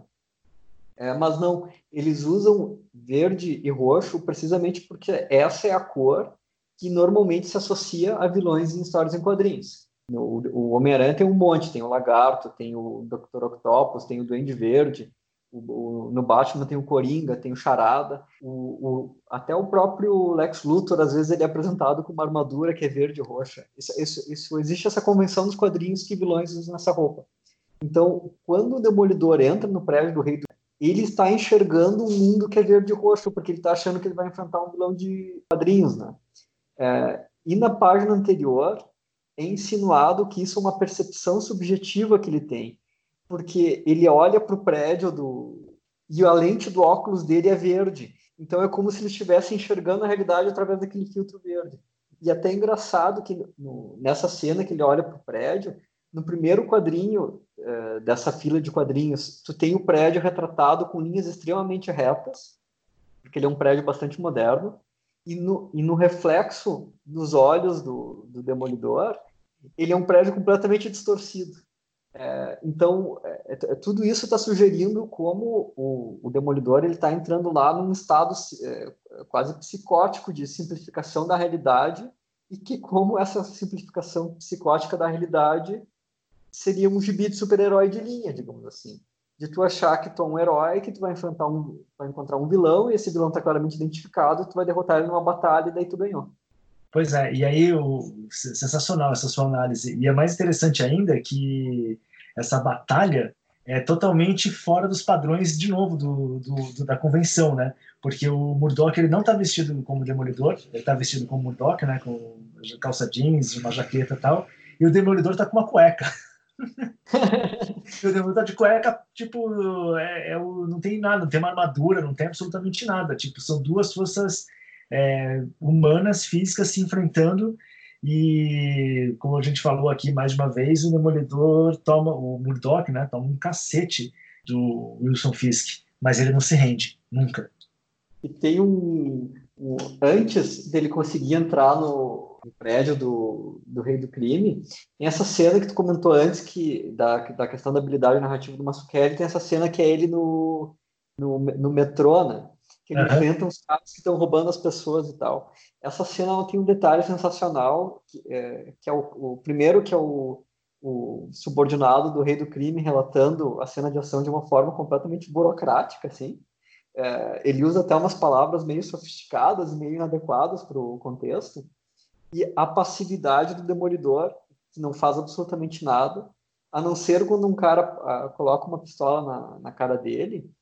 E é engraçado que nesse momento o Massokelli desenha o, o Matt Murdock com uma risada no rosto. É, Sim. é, é como se ele estivesse apenas é, esperando o motivo para ter uma explosão de violência. Né? Como se finalmente ele tivesse enfrentado uma situação que ele sabe como reagir. E essa, é. e essa reação é através da porrada, né? Exato. O interessante dessa, dessa luta no metrô é que, assim, ela é toda narrada pelo Wesley. Wesley, por sinal, que é o Valete, e ele é um personagem que eu gosto bastante, principalmente na série do Demolidor. Pena que ele tem um desfecho trágico, mas desculpe pelo spoiler, galera. O modo como ele narra a, a, a luta, a gente tá vendo sob a ótica dele, né? Sob a perspectiva dele. Foi um ato de extrema violência, né? O sorriso do rei não sai do rosto dele, né? Tipo, cara, tá tudo conforme meus planos e tudo tá se encaminhando pro, pro, pro final, onde eu acabo com esse bosta e, e, e continuo com a minha vida perfeita. Mas a gente vê que não é exatamente exatamente isso, né? Porque depois que ele cobre o Demolidor de porrada, ele decide desovar o corpo dele no, na Bahia. Ele coloca o Murdoch no, no táxi, que ele, ele assassinou o motorista, colocou no fundo da Bahia. Daí, aposto que no fundo dessa Bahia deve ter todos os revólveres usados pela máfia para descarte também. Mas.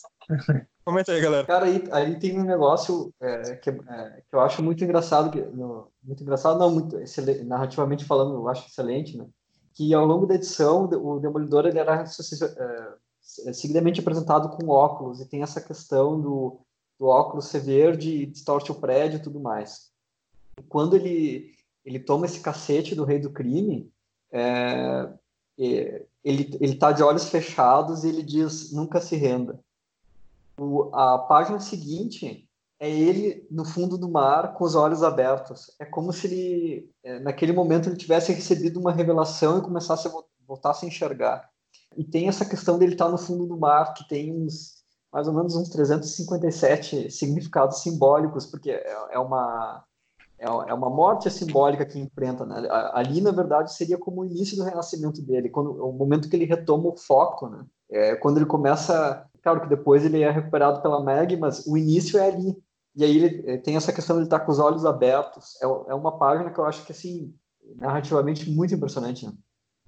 Vicente, outra coisa também, artisticamente falando, é magistral o modo como o Mazzucchelli interpreta essa cena. Ele utilizou a retícula e as, as bolinhas de ar saindo do carro e a água entrando dentro da cabine é feita com, com, com, tinta branca, né? Ou seja, dá uma, plasticamente falando, é muito, é muito intenso essa página, né? Sim, é, o, é, aqui na, na, na, edição que eu tenho, a página original é engraçado que ela, ela parece um, ela parece, ela, ela tem essa questão da água entrando como tu falou, ela é feita com tinta branca e a, a página chega a parecer suja, assim. A, a, questão da habilidade técnica, né, do cara enxergar, o cara colocar essa, essa, essa, essa tinta branca de um jeito que é, parece agressivo no, no desenho que ele está fazendo, mas ele já está enxergando como é que aquilo vai ser impresso, né? Sim.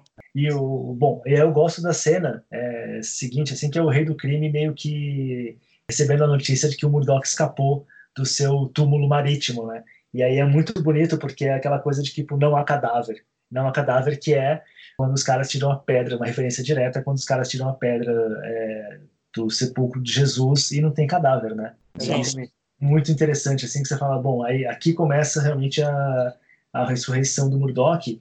E tem uma questão aqui que é fantástica, que se vocês pegarem o quadro Piero, Piero della Francesca da ressurreição de Cristo, a página final que encerra parte da história é, é justamente o Murdoch ressuscitando em meio a dois bêbados dormindo. E nesse quadro do Pedro della Francesca da ressurreição, é, Cristo ressuscita, então os guardas dormindo, assim. Então, tipo, totalmente referência aí. Deu para entender é. o que eu é. falei? Fiquei meio confuso agora. Deu pra entender. Deu? Outra coisa também, essa, outra coisa nessa página é o seguinte: tem um close direto nos olhos do rei, em que você você tá vendo só, só os olhos dele, mas você sabe que o sorrisinho dele, o sorriso deixou o rosto dele, né? Tipo, sim, não é sim. é hora mais de brincadeira, acabou.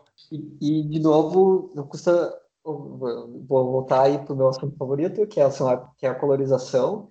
É, as fotos que o rei do crime é, recebe, elas são amarelas. E, e, nossa, e, principalmente a partir da próxima edição, o amarelo ele recebe um, um significado bastante especial na HQ.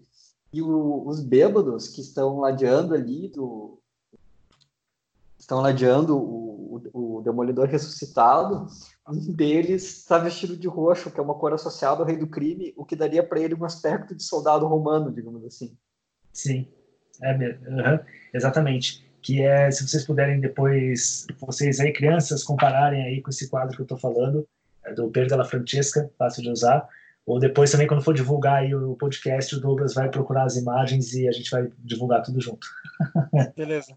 Galera, na edição 2, 229 tem uma das edições com, a, com as, uma das melhores capas da, da, da, saga, né? Que é o, o Papai Noel segurando o sino e uma faca, né? Apontando pro Demolidor, que é a edição párea. O que, que vocês acham dessa capa? Vou, vou fazer primeiro uma observação para me exibir um pouco da minha edição aqui, tá?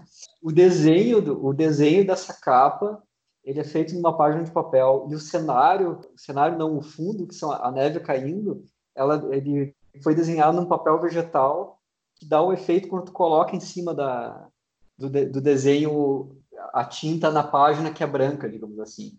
E os nossos grandes amigos aqui da é, editora IDW nos fizeram o favor de deixar dentro da edição um papel vegetal para tu conseguir reproduzir o, o, o, efeito da arte original é, que foi assim pensada com, com nossa edição encadernada aqui. Que coisa linda, cara. É, aqueles assim, já pensando aqui que vou ter que gastar dinheiro para comprar esse negócio.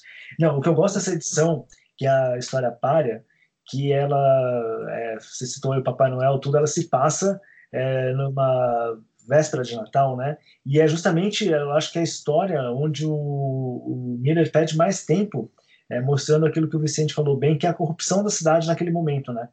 Porque as coisas vão acontecendo assim, é, tipo, tentam roubar a bolsa da Glory, é, ela vai atrás, o Fog ajuda, o Fog ajuda, mas ninguém se preocupa em ajudar. É, a cena em que o Murdoch é atropelado e as pessoas que estão no carro que atropelaram ele querem sair correndo e não querem ter problema nenhum. A Karen Page está tentando chegar nos Estados Unidos roubando um cego. Isso ela já traria uns agora está roubando um cego e sendo perseguida pelos assassinos. É o momento em que também a que aparece o, o Paulo Scorsese aparece para salvar a Karen. e, e, várias coisas vão acontecendo, né? Tipo, e tudo para encerrar com o Murdoch no, relembrando do pai dele, né? De quando ele ficou cego, o pai dele conversando com ele. E aí você tem aquela forma magistral que o Miller constrói para você entender que as letras aparecem grandes e aí vão diminuindo à medida que ele vai aprendendo a controlar o, o dom dele de ouvir. E aí ele termina é, no antigo ginásio onde ele treinava. E aí tem aquela cena que se a história começa com a história anterior termina com ele ressuscitando em meio aos bêbados dormindo, nessa ele termina desmaiando e sendo encontrado na cena que lembra Pietá pela Maggie, que é a suposta mãe dele, né? Sei lá, falem vocês aí que eu me emocionei agora. tem, é, de bastidores aí que eu acho engraçado de fazer. As páginas iniciais que tem essa questão de rememorar a origem do Demolidor. Eu li uma entrevista do Kelly que ele fala que aquelas páginas ficaram assim, foram, foram pensadas assim porque ele tinha perdido o prazo e aí o, o Frank Miller disse para ele assim, não, cara, vamos fazer o seguinte, as cinco primeiras páginas a gente vai rememorar a origem dele, vão ser páginas que elas são praticamente todas só preto, você não vai precisar desenhar nada. É, que, que lembra muito bem a história do John Byrne com a tropa alfa, que ele faz lá uma, uma numa tempestade de neve que você não vê nada, né? Você fala... Mano, sensacional! O, o cara, quando é gênio, até quando ele é pilantra, ele é gênio. Não, mano, é, o mundo precisa de mais canalhas assim. É, não, vamos, vamos fazer essa história do, do, ponto de vista subjetivo de um cara que é cego. Pá, tirou duas semanas de prazo do, do Masukeri. Também, logo no início, nessa cena que, que a Glória é assaltada, tem um detalhe interessante que uma das, uma das questões que vai sendo insinuada ao longo da HQ é que o Fog Nelson recebe uma oferta de emprego e, e tudo leva a indicar que essa oferta de emprego, na verdade, é do, do rei do crime, né? E no final se descobre realmente que isso é assim. Uhum. Então, a, o, o, quadrinho que ele está falando para ela que ele recebeu um, um, essa oferta de emprego, no, no, fundo ele tem uma canção natalina e, ne, e nesse quadrinho o trecho exatamente é, é Salve-nos do poder de Satã. De novo, é uma associação entre o, o, o rei do crime e o, e o demônio, né? E, e, e, já insinua essa coisa que o cara tá falando uma oferta de emprego, que é uma oferta meio estranha, e essa, essa a música tá curiosamente colocando essa palavra na jogada. Que é justamente o modo como o Miller, nessa história em específico, ele mostra a corrupção da cidade é, entrando em todos os meios, né? Em todas as coisas, assim. Porque eu acho isso muito fascinante, assim. Mas fala, o que você ia comentar? É interessante, só voltando um pouquinho sobre a, arte da capa, é que as, as, as, artes que ficam do lado, onde anunciam o, a Marvel tal, e o preço, ela conta um pouquinho a história da, da, da própria saga, né? Que nessa edição é o Demolidor saindo da, da, levantando, e na próxima ele tá, é, ele tá meio que mostra a, a, a irmã Meg. Então, mais uma vez, todo o design da capa foi pensado, né, para construir essa, essa questão narrativa. É muito sensacional. É, e, e, em relação às capas, vou aproveitar e o gancho que deixou para fazer um comentário, que o, o Masquerade estava desenhando a série do Demolidor, e as capas que ele fazia eram, eram sempre uns desbundes, só que uh, elas eram normalmente capas que tu percebiam que, eram, que são muito técnicas. Uh, até o Dio antes estava comentando numa edição que com o Abutre, e o, a capa ela tem uma perspectiva assim uns prédios, e até está escrito Demolidor em cima do prédio, porque, claro, o, o, o Abutre é um, é um vilão aéreo, né? A, a, a, o, domínio que ele, que ele tem de perspectiva naquela capa é uma coisa sensacional, né? Só que não a queda de Murdoch, tu já percebe na capa um pouco aquela virada de chave que a gente estava comentando, de como o traço dele vai ficando cada vez mais simbólico, porque as, as capas do A Queda de Murdoch, elas não são tão virtuosas no sentido de mostrar como ele entende perspectiva e anatomia, mas simbolicamente todas elas são fantásticas, né? todas elas têm uma conotação, alguma coisa assim, é, fazem algum comentário sobre a narrativa, é, não sobre os acontecimentos da narrativa, mas sobre o, o, significado da narrativa, digamos assim. É, e aí, exatamente, e aí isso fica extremamente é, firme, é, confirmado justamente no final dessa edição, que, que é aquilo que a gente estava intuindo, né? À medida que você vai lendo a história, você vai intuindo que tem uma conotação espiritual aqui, que tem uma simbologia religiosa aqui e tal, e aqui simplesmente o Miller e o Max Kelly fazem essas sequência absolutamente sensacional da irmã Maggie recebendo o corpo do Murdoch desmaiado, e que aí você fala, bom, aqui entrou finalmente o catolicismo na história é, do senhor Matt Murdoch, né? Nessa entrevista que eu li do Kelly, ele também comenta uma, uma questão interessante sobre isso, que é que o, o, a ideia original do Frank Miller era que a Meg fosse uma enfermeira, só que ele não, ele não gostava dessa ideia, é, por dois motivos, porque ele achava que enfermeira não, ele, o Masquerade não usava essa palavra, mas seria como um emprego muito laico, digamos assim, seria uma, uma coisa muito técnica. E dois, porque a mãe do, do Frank Miller é uma enfermeira e ele, ele, achava que as pessoas iam interpretar como se ele estivesse fazendo um comentário à sua própria mãe. E o, a ideia de fazer a Meg uma freira, o Frank Miller teve durante uma corrida. O Kelly disse que ele, o Frank Miller estava correndo pelas ruas e que voltou para casa correndo só para ligar para o Kelly para dizer ela vai ser uma enfermeira ela vai ser uma freira. É, e, e, essa, essa sequência fantástica aí que o Gil estava comentando, é interessante que ela, ela começa no meio do na página anterior, é, que é o com o Matt Murdock no ginásio né, que o pai dele treinava.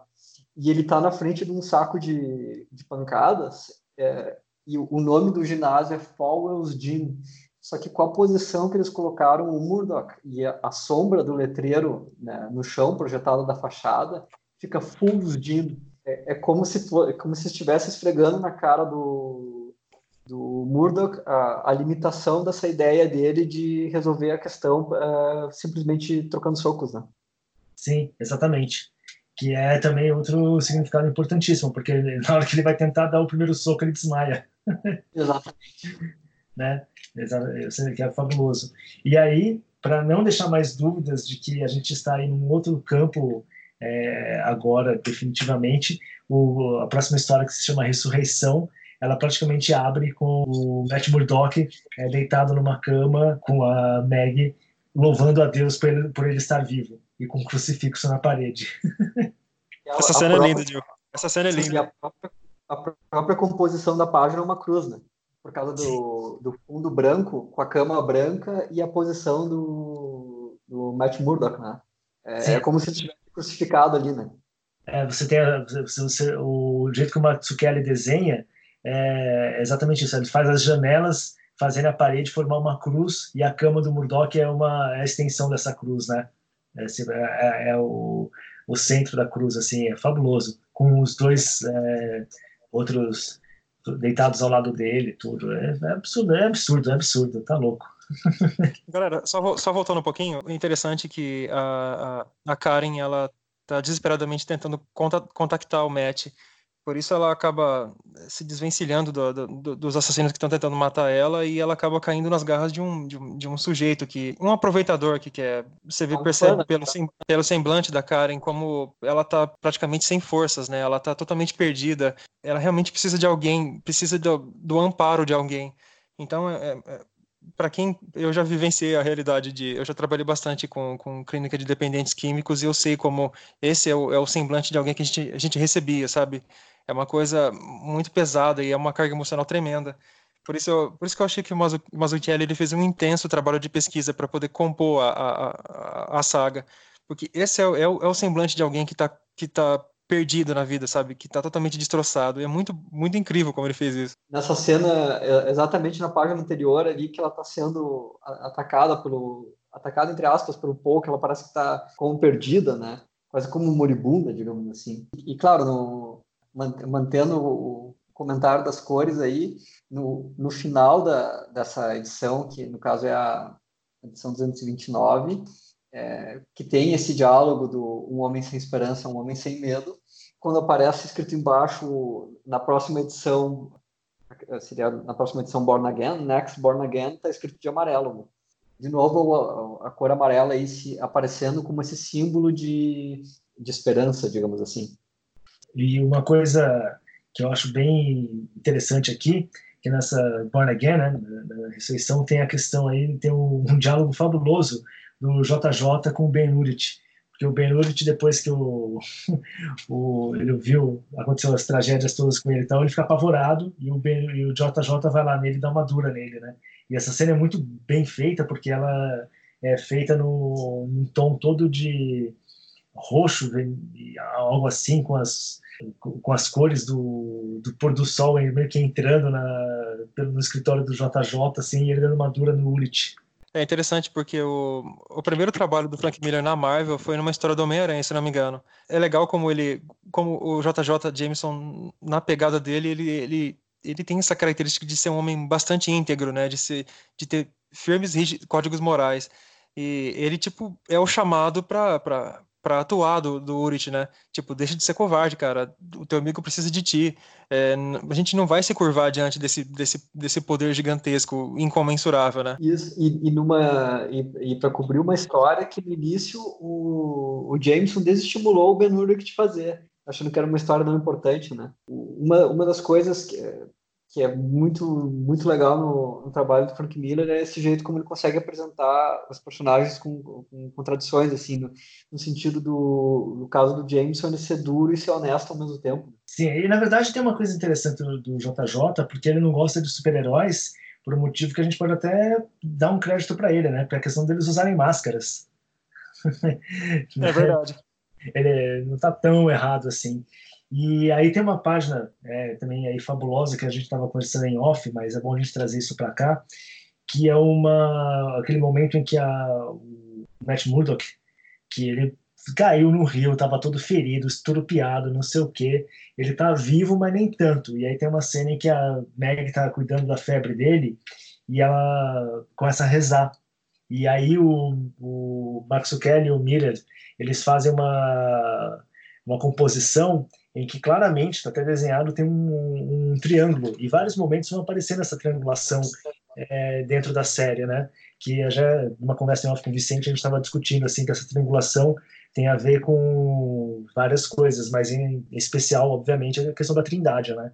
O Pai, o Filho e o Espírito Santo, mas também a questão do indivíduo, a comunidade e a igreja. É isso, Vicente? O que, que você fala? Isso. É, como a gente referiu aí o, a, agora ao longo do episódio algumas vezes, o, o, uma coisa que o Academy Murdoch tem ao retratar a cidade é, é, mostrar a indiferença das pessoas da cidade em relação aos problemas que acontecem. Então, que nem o antes, tem o cara que atropela o, o Murdoch, e o Murdoch é uma pessoa que está evidentemente em necessidade, e o cara diz assim, alguma coisa do tipo, não, isso aí, isso aí é problema de outra pessoa, vamos embora daqui, não vamos se incomodar com isso. É, então, uh, até aqui, o, o mundo no qual esses personagens vivem é um mundo em que as pessoas são indiferentes ao sofrimento das outras pessoas. Imediatamente na, na página anterior a essa que estava comentando, a, a Karen finalmente consegue encontrar o Fog Nelson e o Fog e ela tenta dizer não, eu tenho que fugir porque senão o Paulo vai te, o Paulo vai te matar também. É, ela, ela começa a entrar nessa, um pouco nessa questão da dentro dessa lógica da indiferença, o que tu poderia esperar seria que o Flog Nelson dissesse para ela, olha, boa sorte, te vira, né? É, pode seu... aí 200 dólares e se vira, né? Exatamente, se livra do problema. E, e, e, ele até, no início dessa cena, ele tá assombrado porque faz um comentário dizendo assim como está bonita e é, evidentemente um comentário falso, né? E, da, e o Massuchelli desenha a fisionomia dele de uma forma que tu percebe que ele, demonstrou, ele demonstrou com o comentário que ele estava mentindo.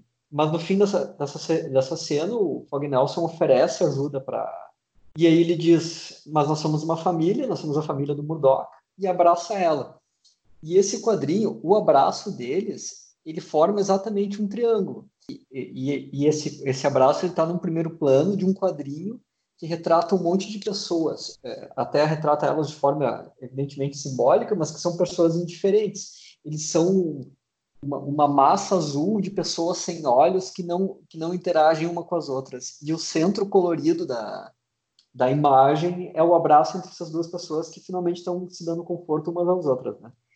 Até essa imagem do, do abraço que forma um triângulo depois volta pelo menos duas vezes no gibi quando a Karen encontra o, o Matt Murdock. Né? É. É, então, ali é uma, é uma apresentação que deixa clara essa questão do o triângulo amarelo como um símbolo de, é, da união entre as pessoas, digamos assim, do, do espírito de comunidade ou dessa questão de não ser indiferente ao sofrimento dos outros. Exatamente. É, uma, uma vez que tu, que tu enxerga esse quadrinho e o quadrinho seguinte, no qual o triângulo está explicitamente desenhado, não está apenas sugerindo pelas formas da imagem, tu começa a perceber que esse triângulo aparece é, repetidas vezes na história. por exemplo, no campanário da igreja na qual a, a, a Meg a, a Meg Style, né, que ela trata o Demolidor, né? É, mas sempre nessa ideia de é, que nem o, o triângulo, claro, é um símbolo da Trindade, é, que nem o Dionísio comentou, mas como símbolo da Trindade, ele também é um símbolo do, do, do cristianismo. Por consequência, ele pode ser interpretado como um símbolo da própria igreja e aí a igreja é apresentada pelo Frank Miller como comunidade de pessoas que se importam uma com as outras. Né? Sim, que é justamente o que vai ser fundamental para a redenção, para a ressurreição definitiva do Murdoch nessa história, né? Porque é aí que está uma grande sacada da história, porque é, não é através dos punhos que ele vai recuperar quem ele é. Na verdade, não é nem recuperar, mas redescobrir quem ele é, ou renascer, né? É justamente através é, da comunhão, da caridade e do amor é, pelas pessoas que estão em volta dele. No caso específico, aí vai ser pela Karen Page, porque a partir do momento que ele consegue ser salvo pela Meg, ele também sai em busca para salvar a Karen, né?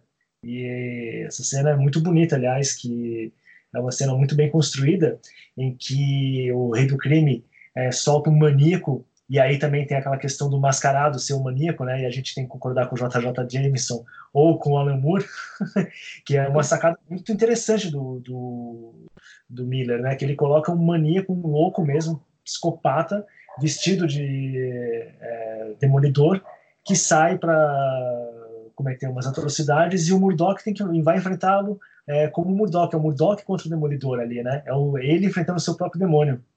Exatamente, é. é, é essa, essa edição, ela tem. Porque o, na, nós tivemos o Demolidor no, lá no Fool's Gym, onde morre o, demo, o, morre o lutador, né?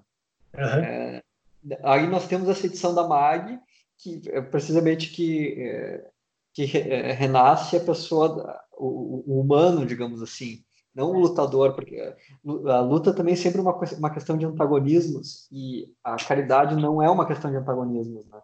E até o comportamento do Matt Murdock a partir desse momento da história, ele, se, é, ele, ele sempre perdoa e ele sempre compreende, tanto que tem a, nessa história tem essa questão que o, o Melvin Potter, que era um, era um vilão da primeira fase do, do Frank Miller, ele está enfrentando uma espécie de dilema moral porque pediram para ele fazer uma roupa do Demolidor e ele não quer fazer porque ele sabe que isso vai ser usado para o mal. E aí o, o Demolidor chega para ele e diz assim, o Matt Murdock chega para ele e diz assim, pode fazer, ninguém vai se machucar. É, é, ele, ele entende a situação do cara, sabe que ele não pode perder aquilo. Tem um, tem um detalhe nessa cena do Melvin Potter que, assim, o Demolidor deu um voto de confiança pro, pro, pro Potter, né? Tipo, é, no sentido de, cara, eu vou dar um passo, eu vou dar um passo na fé. Eu vou acreditar em você, mesmo você não dando nenhum indicativo de que vai melhorar. E no caso dele foi, foi real, né, cara? Mas voltando um pouquinho a respeito da, da prece da irmã Meg, é interessante como, porque, assim, é, tem uma história pregressa que a mãe do Demolidor deixou, deixou o Jack para viver a vida dela. Essa foi pelo menos a história que o Jack contou pro Matt, né? Só que a gente percebe que não, ela ficou do lado, ela ficou sempre ao redor do Matt, cuidando dele nos momentos mais difíceis. Só que sempre ela escolheu é, o, o, caminho de Deus tal, mas ela sempre tá perto do Demolidor, mesmo ele não, não notando a presença dela, né, cara? Isso que eu acho sensacional. E é o lance também do ela na prece dela, ela, ela, ela ela diz que quer se sacrificar pelo filho, que é uma parada muito linda, né, cara? Tipo, é, se o senhor, se o senhor quiser levar minha alma, pode levar, mas deixa esse homem aqui, ele, ele que traz paz para esse lugar, que ele traz estabilidade e ordem ao caos. E é, é maravilhoso como, como o Mazzucchelli incorpora todas essas características na página. É, é deslumbrante. Essa questão que tu falou do, do, do pai do, do, Demolidor e da mãe dele é uma ambiguidade que também o Frank Miller inseriu na, na primeira fase dele, porque tem um, um, quadrinho, acho que na última história, que é ele relembrando do, passado também, uma história de origem, é, e que o Frank Miller reproduz exatamente uma cena do, do, do Daredevil, da primeira história do Demolidor, Daredevil número 1. é, e ele faz uma pequena modificação no, no diálogo para inserir essa sutileza. O, o pai dele está falando sobre a mãe e o, na, no original é alguma coisa assim, desde que ela partiu. E, no, e o Frank Miller insere uma, uma ambiguidade, como se ele dissesse assim, depois que ela partiu ou depois que ela nos deixou, ou é, depois que ela partiu, três pontos, nos, depois que ela nos deixou, três pontos partiu. E é, não dá para saber se ela, é uma, se ela tinha morrido ou se ela tinha abandonado eles. Né? E é interessante que na, na, na, próxima edição, que é a Saved, uma outra capa magistral feita pelo Mazzucchelli, que está o, o, o maníaco vestido de demolidor batendo no Murdoch, e é interessante que na, nas, nas, próximas cenas, das primeiras páginas, entrecortados o Demolidor treinando com um saco, com um saco de areia e o Sindicato do Crime questionando o, o, essa obsessão do, do, do Fisk com, com o Murdoch, né, galera? Isso fa faz uma virada, né? A, a ressurreição do, do Murdoch é o, é o insinua que pode ser o início da queda do Rei do Crime, né? Sim. Oi, não, concordo aí. Acho que é por aí mesmo. É que o que eu gosto muito dessa cena final aí é, que tem uma cena que eu acho muito impactante, que é quando o, Murdoch derrota o derrota o Demolidor e aí ele corre para salvar a Meg, ah, desculpa, aí ele corre para salvar a Karen e a Karen e salvar a Karen dela mesma, né? Porque ela tá para se injetar com uma dose de heroína e a cena é muito bonita assim, que são os dois abraçados e a seringa é, no chão, assim. É, é, é, muito forte, né? Você pensar, pô, um gibi de quadrinho na década de 80, trazer uma essa questão, assim, do, do vício, do uso das drogas. É, Com certeza. E mostra também, assim, o, o como o Miller é um cara antenado com as coisas, né? Ô Vicente, fala, conta para os nossos ouvintes aí a respeito da, da mudança que foi feita na edição brasileira sobre a, a despeito da seringa. Sim, a, a, a seringa caiu fora e entrou uma navalha no lugar, né? É verdade. Mas tem um, um, um comentário que dá para fazer sobre isso que é, o, primeiro essa questão dele o, o, o, lutador morreu e o demolidor ele derrota né? e o demolidor ele é, um, é o demolidor a pessoa que está vestindo a roupa do demolidor é um, é um psicopata que era mais ou menos o estado que o, o Murdoch estava quando ele entrou lá para para derrotar o rei do crime. Então tem essa questão do o, o Murdoch ele não derrota apenas o Demolidor, ele derrota, derrota um tipo de mentalidade, digamos assim, né? Sim, e é uma a, ideia, né? Isso aí. E a, a Karen Page, ela de certa forma, ela condensa a alma das pessoas, é, ou pelo menos essa, esse espírito comunitário, porque uma das pessoas que é profundamente indiferente ao destino das outras pessoas é ela, que ela rouba o cego, ela é, troca por uh, troca identidade por, por droga, ela, ela, tem esse conflito interno que é apresentado na primeira página, né? que é quando ela diz, nós estamos nos anos 80 e cada um faz o que deve fazer. Que é exatamente o que pensa o cara que é no carro que atropela o Matt Murda, é, é, é, exatamente o que pensa todas as pessoas que ao longo da história negam ajuda uma para as outras. Ô, Vicente, esse... interessante disso, interessante disso que é o seguinte, é, quando o, o Matt encontra com a Karen, ele não julga ela, sabe? É uma atitude cristã, sacou? é, eu tô te amparando, tô te oferecendo o meu o abraço, eu não quero te julgar, eu não tô aqui para fazer isso, esse, esse papel não, eu não irei fazer. Tipo, isso é uma atitude cristã na raiz, cara, sacou? É o fato de você não se colocar acima do seu, do seu semelhante. É tipo, é. mano, estamos todo mundo nessa merda aqui, a gente tem que se ajudar e se. E, e, para poder, para poder se levantar, né, cara? É, e, e só, só, até mais que isso, né? Porque o Murdoch, um pouco mais para frente, ela vai falar que ela traiu ele e mesmo assim ele não tá nem aí. Tipo, é, é muito mais do que simplesmente ajudar uma pessoa desamparada. Ele tá perdoando a pessoa que traiu ele. E isso daí é, é eu acho que é o, o, grande ponto dessa história, assim, né? O grande, é, grande reviravolta dessa história, para mim, é essa, assim.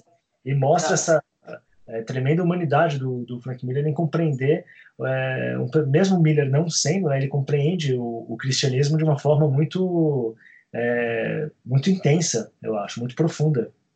Isso. E, e, o, e essa traição é uma traição que na, na primeira página do gibi é, não é simplesmente uma traição, é vender a alma do cara. Sim. É, é, é uma traição suprema, digamos assim. É, porque não é só uma traição, não é, não é trair no sentido mais besta do negócio, é trair ao ponto de arruinar a vida do cara completamente. E ela tem consciência de que ela perdeu a alma dela naquele momento e o Murdoch está ajudando ela a resgatar a alma dela. E tem uma outra questão aí que é a questão da droga da heroína, que ela é uma droga alienante, né? É, tanto que na, naquela página que o, é, que o Douglas comentou antes, que é a página anterior a, a, a Lapetá, a, que o, o Paulo está praticamente devorando a, a Karen Page e ela está completamente no, no, mundo das nuvens por ter é, usado a droga e, e, mostra claramente como droga é fugir da realidade no sentido de interação com as outras pessoas. Então esse é, esse ápice dramático ele também tem esse sentido, essa questão dela estar tá naquele momento prestes assim, a se é, injetar a droga, porque ela cada cada vez que ela usa a droga ela está vendendo um pouco a alma dela, mas não nesse sentido carola de usar drogas são ruins. É, ela está vendendo a alma dela no sentido de que cada vez ela está se tornando uma pessoa um pouco mais alienada da realidade formada pelas outras pessoas. E o Murdoch rompe isso exatamente com um abraço. Né? Exatamente. O que é extremamente fascinante. E aí nós chegamos meio que na parte final da história, quando, bom, Demolidor, o Matt Murdock é, já se recuperou, ele já resgatou a, a Karen, e aí o Rei do Crime toma a atitude mais porra louca da vida dele, né? Que é do tipo, meu, vou tacar fogo na cozinha do inferno, literalmente, eu vou soltar o Armagedon é, dentro de Nova York. Que aí também remete a uma coisa que o Frank Miller, para mim, a gente também em off já tinha conversado um pouco sobre isso, é, o quanto o Miller ele me antecipou 11 de setembro, né? Porque tanto no Demolidor na Casa do Murdoch tem uma destruição de uma parcela, de uma parte da cidade, quanto no Cavaleiro das Trevas tem um avião que se choca com os prédios, né? Que cai no meio da cidade. E você fala, putz, meu, o Frank Miller intuiu aí o 11 de setembro e ao mesmo tempo ele mostra é, todas as forças que estão por trás desse tipo de ato é, é, devastador né, as forças que são as forças do mal mesmo, é, podemos falar isso claramente aqui, que se unem para destruir é, e ao mesmo tempo ele mostra que a única forma de você superar isso é com a união. O que, é que vocês acham disso daí? É, ele, ele, intuiu o 11 de setembro e ele intuiu o 12 de setembro, né? É, porque a, essa reação de formação de um espírito comunitário, porque é, é nesse momento que o, o, o Gibi tem uma espécie de virada, né?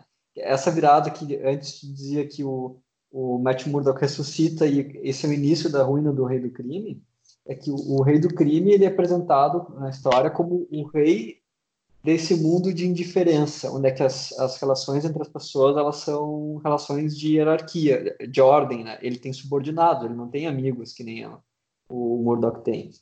É, e isso, é, de certa forma, vai, vai dando uma escalada. Então, na, na história do, do Demolidor, morre o lutador, ele derrota o Rei do Crime, e agora, ele, ele nessa edição, ele derrota o Bazooka, que é a personificação uh, física, digamos assim, desse mundo moderno no sentido de ser indiferente às pessoas que existem em um lugar e o, até é engraçado que ele, ele diz que o bazooka ele é construído de plástico, né? É como se fosse o como se fosse a, a América no sentido de o país ou a nação apresentada de forma totalmente impessoal. Ele é um robozinho que foi criado pela América. Né? E o, o contraste que ele faz, que é isso que tu comentou do 11 de setembro, é que o, o, o Murdoch ele se, defend, ele se tornou o defensor de uma comunidade que é formada por pessoas e, e pessoas que existem e que se relacionam, se relacionam e que são unidas, digamos assim, né? Sim, é, isso é muito interessante de você observar. E é, o que eu acho legal é que você mostra como Miller enxerga é, a corrupção é, da América, né? De, que ele mostra o, o rei do crime é, usando tudo aquilo que é o discurso é, patriótico, o discurso da nação como unificadora e tudo, mas de uma forma corrompida e beijando a bandeira americana, né? Enrolado na bandeira americana. Então, Miller é muito foda, cara. Olha, se você pega uma história como essa, você, você consegue destrinchar ela em tantas camadas, Mas olha o que ele está mostrando, né? Ele está mostrando esse falso patriotismo, essa falsa é, ligação com a nação e como que um homem pode corromper isso completamente e usar isso contra a própria nação, né? Contra aquilo que ela tem de bom. Oh, Gil, é interessante notar que, por exemplo, é, o Vicente comentou no nosso episódio sobre o Superman ano 1, é, o como a gente não está falando de um patriotismo tacanho e rasteiro, a gente está falando do, de valores, de, de, de, de, uma filosofia, de uma ideia, de uma cosmovisão. Né? Na verdade, também é um valor cultural. É, é valor, quando falo assim de nação, de, de patriotismo, tá, não é no sentido é, no sentido da fachada, mas aquilo que te liga ao seu concidadão, à sua comunidade, aquilo que a sua língua, a sua cultura, todo esse, todo esse sentido, né? É, nesse sentido, e o que o rei do crime faz ali é justamente corromper tudo isso, né? De forma podre, assim, ele, ele corrompe a ponto de ter um general no bolso dele. Ele fala isso, né? Ele tem desde o tucão, que é um pé de chinelo, até um general de cinco estrelas com o cu na mão. E, todas essas pessoas, ele tem uma relação de domínio, né? Ele tem o general no bolso dele. Ele, é, o, o peão, ele tá lá na ponta, é um peão dele, né?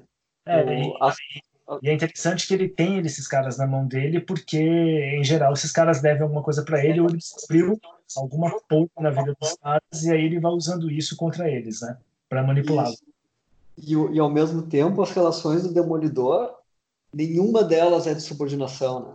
É, inclusive, ele, ele poderia dominar a Karen Page e ele não faz isso, ele perdoa ela, né? Ele, ele nunca subordina, nunca, nunca depois que ele se reforma, ele não subordina mais, né? Ele não coloca uma condição para a relação, né? Ele não coloca uma, uma condição, olha, eu só vou é, te perdoar se você fizer tal coisa, né? Ele simplesmente perdoa. Exatamente.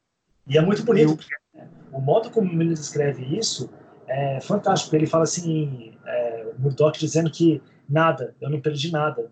É, muito bonito, assim, tipo, meu, não importa o que aconteceu, tipo, não existe mais, não, não é nada, você não, você não fez perder nada. Não tem um ressentimento, você, nesse perdão do Murdoch com a Paige, você percebe que não tem, é o perdão perfeito, né, porque não tem ressentimento, não tem condição, não tem nada, do tipo, olha, você não fez perder nada, eu renasci por sua causa, pô. é bonito isso, né? É emocionante. É, e tem um. Puxando um outro gibi do, do Frank Miller aí para a roda sobre isso, é interessante ver o Holy Terror, né? É, porque o Holy Terror ele ficou com essa, essa imagem de, de patriotada. No, no patri... É, é, ele é apresentado como se ele fosse um gibi que defende a posição que o Rei do Crime tem nesse gibi aqui. Só que no Holy Terror, o, o, o Batman lá, que é o Fixer, né? O nome dele, é, ele, ele fala que eles atacaram os vizinhos dele. E quando ele fala isso, ele está fazendo referência exatamente a esse espírito comunitário que, o, que é apresentado na queda do Murdoch. Ele, o, no caso, ele não enxergou o atentado terrorista como um confronto entre nações, alguma coisa assim, ou como um grupo terrorista impessoal atacando um país que é uma o, o país em si é uma coisa é, impessoal, abstrata, uma coletânea de símbolos que não representa ninguém, digamos assim. O, o que ele está dizendo é atacou as pessoas que, que eu conheço, digamos assim, atacou os meus amigos, os meus vizinhos. É, é exatamente essa sensação de espírito comunitário aqui, né? O que é interessante da adição ao, do Bazooka na, na, na, história é que é o seguinte, é, meio que o Miller fazendo um paralelo com, com essa questão do projeto Super Soldado tal, mostra ele em ação na Nicarágua, combatendo guerrilheiros marxistas lá tal, Aí você vê que o, o Mazzucchelli é, é perfeito em colocar essas cenas de ação em, em, em, alta intensidade, né, cara? Tipo, ele. Você vê que o cara é uma máquina de matar completa, o cara é perfeito. É, cara, o, é, até o, ele é apresentado como uma máquina de matar no sentido mais despessoalizante do termo, porque ele, ele, ele, ele interage com as mortes através de um contador que tem na metralhadora dele, né? Então ele mata as pessoas, mas aquilo para ele é só um número, né? Não são pessoas. Mas isso é meio uma piada também com o Rambo, né? Sim. E não só com o Rambo, mas tem uma. Tem aquele. Tem um, uma comédia lá com, com o Charlie Sheen, não é isso? Que ele. É, Top ele Gang. É, é, é, Top Gang, que aí ele tem uma metralhadora que, que faz uma contagem, não tem? Tem isso também. Tem. É, tem uma piada aí, né? me intrometendo aqui um pouco, o, eu, eu acho que a relação não é do a relação, o contraponto não é tanto entre o Capitão América e o Bazooka. Eu acho que a relação entre o, a, a, o contraponto é entre o Capitão América e o Rei do Crime, porque o Rei do Crime ele é, ele é meio que um símbolo. É, ele não está na mesma altura que o Demolidor. Ele, ele sempre apresenta, ele nunca interage diretamente com o Demolidor. Ele é meio que um personagem que está controlando a situação, digamos assim. E ele é apresentado como um símbolo dessa América impessoal, uh, corporativa, uh, moderna, porque o termo do gibi coloca nesses termos, inclusive, em que as relações são de subordinação, não são relações que as pessoas têm entre iguais. Uh, e o que eu acho que o Frank Miller quer dizer é que o Bazooka ele é o produto perfeito dessa, dessa, dessa sociedade, digamos assim, perfeito desde o Sim. ponto de vista dessa visão de mundo, né? Porque ele é um soldado de plástico que cumpre ordens, é, que os sentimentos dele são manipuláveis, é, ele, não, ele, é, ele não tem nenhuma ideia própria, ele simplesmente é uma coisa que tu aponta para algo que tu quer que seja explodido. É, e o, o, Capitão América, por outro lado, ele é um símbolo de uma, de uma, de uma outra América, que é até que ele, ele aparece assim como o rei do crime enrolado na bandeira e ele diz, eu só acredito no sonho. É, ele é símbolo dessa América na qual a relação entre as pessoas não é de hierarquia, é, é uma relação muito mais idealizada, digamos assim. Então, o contraponto do Bazooka seria o Demolidor, que seria a pessoa comum da América do Capitão América. E, e aí a, a, escalada que o Gibi faria seria, seria primeiro o, morre o lutador, ele derrota o demolidor e agora ele derrota a, a, a, sua versão do planeta bizarro, digamos assim. O planeta bizarro seria o planeta no qual o rei do crime é, tem o domínio total, né? É, é, e eu também acho. É Pode falar eu também acho muito interessante como o, o Frank Miller insinua que a ressurreição do uh, Demolidor foi uma ressurreição que os Estados Unidos não conseguiu fazer enquanto país, porque o, o, o projeto que o quando o, Capitão América vai lá rever os arquivos e tal, é exatamente o projeto Renascimento. É, e ele e no diálogo, peraí que eu vou passar as páginas para ver se eu encontro o diálogo exato aqui. Mas é interessante, Vicente, como, por exemplo, o Rei do Crime, as relações que ele, que ele, que ele estabelece na HQ são meramente é, questões de, de, por, por interesse mesmo. Ele todo, não só a Nova York está nas mãos dele, mas dá a entender que a escala de, da, da, dos empreendimentos dele gira em torno do país por completo, né, cara? Ele tem ligações do Pentágono, na prefeitura de, de Nova York, é, o cara ele tá em todos os lugares ao mesmo tempo. E isso fica muito evidenciado quando o, o Urich, na, em duas edições anteriores, ele sai do escritório do JJ e o, o zelador é, fala para ele que, que, ele que ele fez bem em não, de, em não delatar o rei, né, cara? É, e, e tem uma tensão né, que a HQ estabelece, que é que o, o rei do crime ele está tentando fazer que o negócio dele seja legítimo. É, isso significaria exatamente esse ponto de virada, no qual, o ponto no qual a visão dele do, de mundo se tornou dominante. Porque então, ele tem, limpar os negócios. É, isso, isso, é totalmente Poderoso Chefão, parte 3, né? Isso aí. Só que o, é, o, o propósito do Michael, do Poderoso Chefão, talvez seja mais sincero. O, o, o, o que o Rei do Crime está fazendo é levar a lógica dele ao mundo legítimo, digamos assim. É, Sim ele quer que a relação entre todas as pessoas se torne essa questão de subordinação e tudo mais da, da América corporativa. Eu encontrei aqui a página que eu estava comentando do, do, Capitão América, que é que ele está revelando lá o, o projeto Renascimento, né?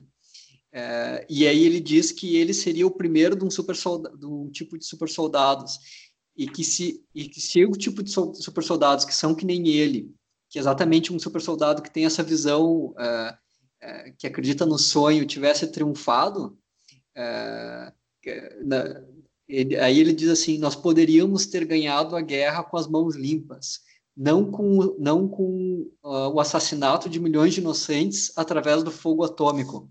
É, ele meio que insinua que o, o, o, projeto Super Soldado seria um renascimento é, para uma América é, para uma América do Capitão América e que, e que naufragou, uh, e que agora o, o, a América do Rei do Crime estaria uh, prestes a tomar conta, né?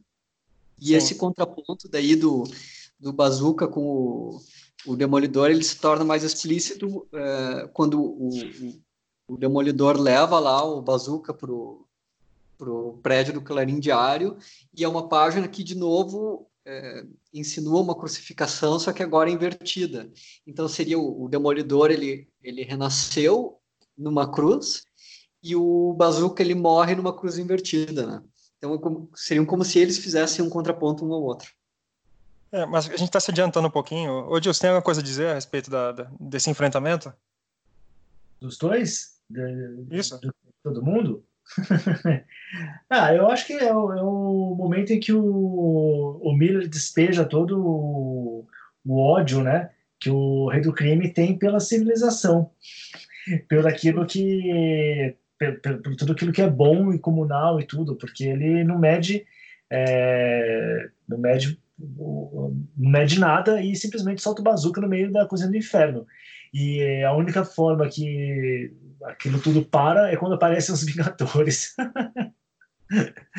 Como do tipo, é, a gente vai botar ordem nessa bagunça aqui porque não dá mais.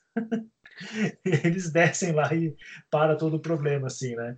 Mas eu acho que é muito bem aí do que o Vicente colocou mesmo, dessa, desse, é, dessa visão que o rei do crime tem é, do que é o país para ele. O país é simplesmente o, o, um espaço onde ele exerce seu poder e ele só quer mais poder e isso, e não importa quem esteja no caminho dele, ele quer que todos se submetam a ele. Mas, é, como a história prova, é, às vezes quando você encontra um homem sem esperança no meio do seu caminho, pode ser bem problemático. E é interessante que, na verdade, a derrota do, do Rei do Crime também não é uma derrota típica é, de super-heróis, né? Porque, é, porque ele consegue se livrar das principais acusações de tudo, só que ele só fica com a reputação manchada e tudo que ele queria era não ter essa reputação manchada. Sim. É interessante, interessante, Vicente, por exemplo, que enquanto tudo está acontecendo, o, o Ben Urich está ele tá realizando uma investigação, né, por conta própria, né? E ele está ele tá com dois oficiais de polícia fazendo a, a proteção para ele, mas mesmo assim ele o, a gente percebe que ele deixou o medo para trás, né? Quando ele ele abandonou a covardia e assumiu que que, que vai vai se juntar ao Demolidor nessa cruzada, né? E é muito bacana ver quando ele, ele procura o Fog para saber mais informações. E você vê que eles entram em sintonia, né? Porque ambos têm um médico como uma espécie de. Não uma espécie de ídolo, mas uma, alguém a se inspirar, né? É, tu usou aí uma palavra muito boa, cara, que é covardia, porque existe um, um, um, um gibi, e, e, na primeira fase do Demolidor, do Frank Miller, também acontece isso. É, eles estabelecem uma espécie de contraponto entre tipos de covardia. É, então, de um lado, tem o Demolidor, que é uma pessoa que tem uma coragem física muito grande, ele se joga contra o perigo. É, ele vai lá trocar socos com o, com o Rei do Crime, que é um cara que é muito bem capaz de esmigalhar ele na base da porrada, né? É, o, o, o, Demolidor ele tem esse desapego, mas ao mesmo tempo ele tem uma certa covardia moral de reconhecer o, a, a própria falta de sentido da sua existência. Então, as pequenas fissuras que a vida dele apresenta, ele não reconhece. É, a, a, a, contradição da própria existência dele de ser um super-herói que de ser divulgado de dia e ser super-herói é, de noite, agindo completamente fora da lei, ele não reconhece. A, a coragem dele é puramente física. É, e o, por outro lado, o Ben Urich, ele está numa situação que é completamente reversa. Fisicamente, ele é o mais covarde de todos. É, todas as vezes que ele enfrenta cara a cara uma ameaça física, ele perde e se, e se acovarda. Mas, ao mesmo tempo, ele tem uma coragem moral muito grande. É, ele não deixa de perseguir a verdade. Então, quando ele está lá sentado no banco do parque e tira o, o, o, gesso da mão e fala Matt Murdock, depois ele está pensando, ah, é muito importante que você não pense sequer no nome dele. Isso é uma, é uma afirmação de, cora de, coragem moral, no sentido de saber que a verdade é um valor supremo, é, é a afirmação definitiva disso, né? Então, o, o Gibi faz meio que esse contraponto entre eles dois também. Ô Vicente, outra coisa também, quando o, o Ben ele vai na cadeia visitar a enfermeira, que tem aquele assassino que vai lá e, e dispara contra ele, é, é, outro indício de como ele é, ele está imerso na coragem, porque ele, ele toma a arma do sujeito e, e esmigalha a cabeça do cara, né? Sim, e ele mesmo reconhece que é uma coisa que ele não faria, né? Ele fala alguma coisa do tipo, eu matei uma pessoa, eu não acredito que eu fiz isso, né? Não, essa parte da essa sub, esse subtrama dentro da, da, da trama é, maior aqui é tipo é tipo todos os homens do presidente, né? Aqueles filmes de investigação muito fodas, né?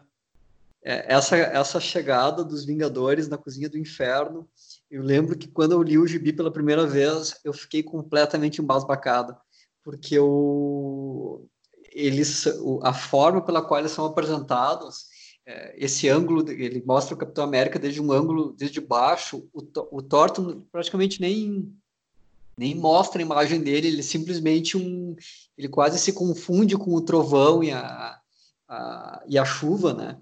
Ele, ele, ele o Mazzucchelli consegue transmitir muito bem essa escala mítica dos, dos personagens do, dos personagens dos Vingadores.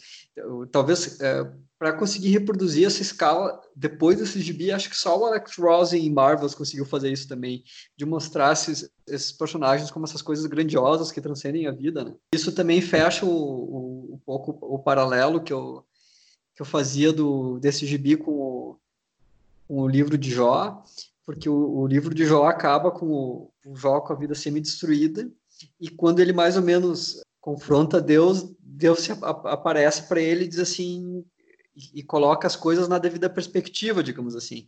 Deus chega para ele e diz assim: onde é que tu estava quando eu criei o universo? Onde é que tu estava quando eu criei isso? Tu já viu isso aqui? Tu consegue entender o que, que é isso? E o Jó meio que se dá conta da sua própria insignificância. O sentido da aparição do, dos Vingadores nessa HQ, nesse momento, é muito parecido com isso, porque o, é, fica muito claro que quando o Rei do Crime decidiu é, explodir a cozinha do inferno, a situação se tornou absolutamente superior às capacidades do, do Matt Murdock. E chega o, o Homem de Ferro e, e meio que diz para ele assim: a tua jurisdição aqui acabou, meu amigo. A, a, a, partir daqui, essa, essa disputa ela entrou numa escala na qual tu não tem um lugar, né? Não, e é bacana, interessante, por exemplo, na, na edição, na capa, na, na página em que o Demolidor ele está trabalhando em prol da comunidade, fazendo trabalho voluntário, é, assando hambúrguer e tal, você vê que ele está totalmente imbuído do espírito comunal, né? E é interessante como o Bazooka é, adentra esse ambiente de forma que é uma hecatombe, né, cara? Tipo, ele, todas as pessoas ficam perplexas diante daquilo e todo aquele ambiente fica, fica tumultuado a própria, a própria imagem do rei do crime observando de longe, tipo, para não se sujar, saca? Do tipo, é, eu só comando de longe, eu não tenho coragem suficiente para me para ir lá e dar, dar as caras, sacou? Muito foda. Sim, e te, faz até um contraponto, porque tá lá o, o, o, os Vingadores na cozinha do inferno e o Thor invoca uma tempestade para apagar as chamas, né? E corta pro rei do crime numa sauna é, é, faz tipo um contraponto, porque tem essa questão de ser um ambiente úmido e tá todo mundo molhado, mas é, é, mostra bem isso que tu comentou do rei do crime, ele não se mete, a, a, a umidade a qual ele está submetido é completamente diferente, né? Sim. E detalhe, Vicente, que a edição 233, que, é, do Armageddon, ela é dedicada ao Jack Kirby, né, cara? Não sei se você reparou que na, tem um quadrinho do Capitão América bem lá no final da história, em que ele tá, ele tá perto dos monitores, que o quadrinho que, que o Mazzucchelli desenhou é o Capitão América do Kirby. Você chegou a ver isso? Não, não reparei não, cara. até cara, dá uma olhada lá. Vou só reafirmar que essa página aí do quando aparece os Vingadores é realmente é, o momento de tirar o fôlego assim no, no quadrinho mesmo assim. E você percebe realmente a, a genialidade do Miller em, sei lá, e do Max Kelly, né, do Miller e do Max Kelly em três, quatro quadrinhos, ele consegue é, sintetizar tudo aquilo que os Vingadores representam para Marvel. Acho isso bem impressionante. Não, e outra coisa, o, o enfrentamento entre o Bazooka e o Demolidor, é, você percebe que todo, todo grande embate, quando é bem narrado, é um embate de ideias, né? O Demolidor, ele tá defendendo a ideia dele e meio que o Bazooka defende a dele, né? O Bazooka, ele é uma, um, um tanque de guerra, ele ele age de modo desordenado, ele é uma ele tá propondo destruição, enquanto que o Demolidor ele vai tateando o inimigo, né? Tipo, como se fosse um boxeador mesmo. E tem e, e essa edição especial é recheada de frases icônicas, né? Tipo, quando o, o Urit ele fala que ele fala que o, o Demolidor tá tentando negociar um tratado unilateral com o Bazooka, que ele empurra ele do prédio ele cai no fio de alta tensão. Cara, quando eu era moleque, eu vibrava vendo essa cena, mano. É, essa cena é fantástica, né? Tipo, a... o modo como o Max Kelly desenha isso é, tipo, do Bazooka caindo no, em cima do carro de polícia, com a Glória, fotograf... com a Glória fotografando e tal. Essa cena é muito boa, é absolutamente fantástica. Mas não sei, aqui eu acho que a gente já está meio que encerrando, né? Eu, eu, eu, faria só um breve comentário sobre o pós, pós Born Again. É, é, o, o, Born Again, de certa forma, ele é o. É, para mim, é a, é, é a, principal história que a Marvel já publicou, né? Ela reúne todas essas virtudes aí que a gente estava comentando. E é engraçado como é, ela representou, de certa forma, um momento virada, porque pré-Born Again, nós tivemos o Demolidor do Frank Miller, nós tivemos o, o X-Men do Byrne, do Claremont, nós tivemos o Quarteto Fantástico do Byrne, e depois do Born Again, é, a, a, a, fase editorial do Jim Shooter, que era o editor da Marvel na época, meio que foi completamente para o espaço. O Byrne foi para DC e fez o Super-Homem, o, o Mazzucchelli e o, e o Miller foram para DC e fizeram o Batman 1, né? Então, é, dá, dá muita impressão dessa HQ não ser só é, um excelente gibi, como também ser uma mostra do ápice de uma época. É, como se todo, todas as coisas boas da primeira fase, é, da, desculpa, como se todas as coisas boas da editoria do Shooter tivessem conduzido a esse momento, e aí a partir desse momento nós perdemos tudo, né? Aquela, aquela parte em que, pós-ataque do Bazooka, o Demolidor tá ajudando na igreja, tratando dos feridos tal, que o, ele sente, ele ouve o Capitão América subindo nos telhados, é uma cena maravilhosa, porque não precisou mostrar o personagem agindo daquela forma. Tipo, ele insinua que o Demolidor tá ouvindo uma, esse, esse ser gigantesco pulando entre os telhados, e meio que dá a entender que o Capitão América quis ser notado pelo Demolidor também, né? Que é algo maravilhoso. E outra cena sensacional que é quando o, o Bazooka se depara com o capitão né, naquela instalação secreta do governo, a gruta.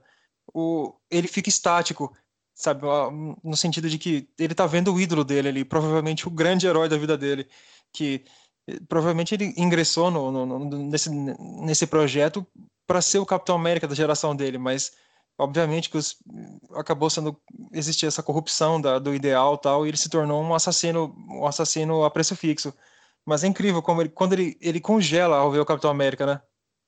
É, e o, isso é legal de perceber que, que mostra um pouco ó, a, essa ideia de América que, que representa o Capitão América como ideal e o, e o Demolidor como sujeito, porque eles mostram que o, o Capitão América e o Demolidor eles percebem que mesmo um cara que nem o Bazooka é digno de ser salvo.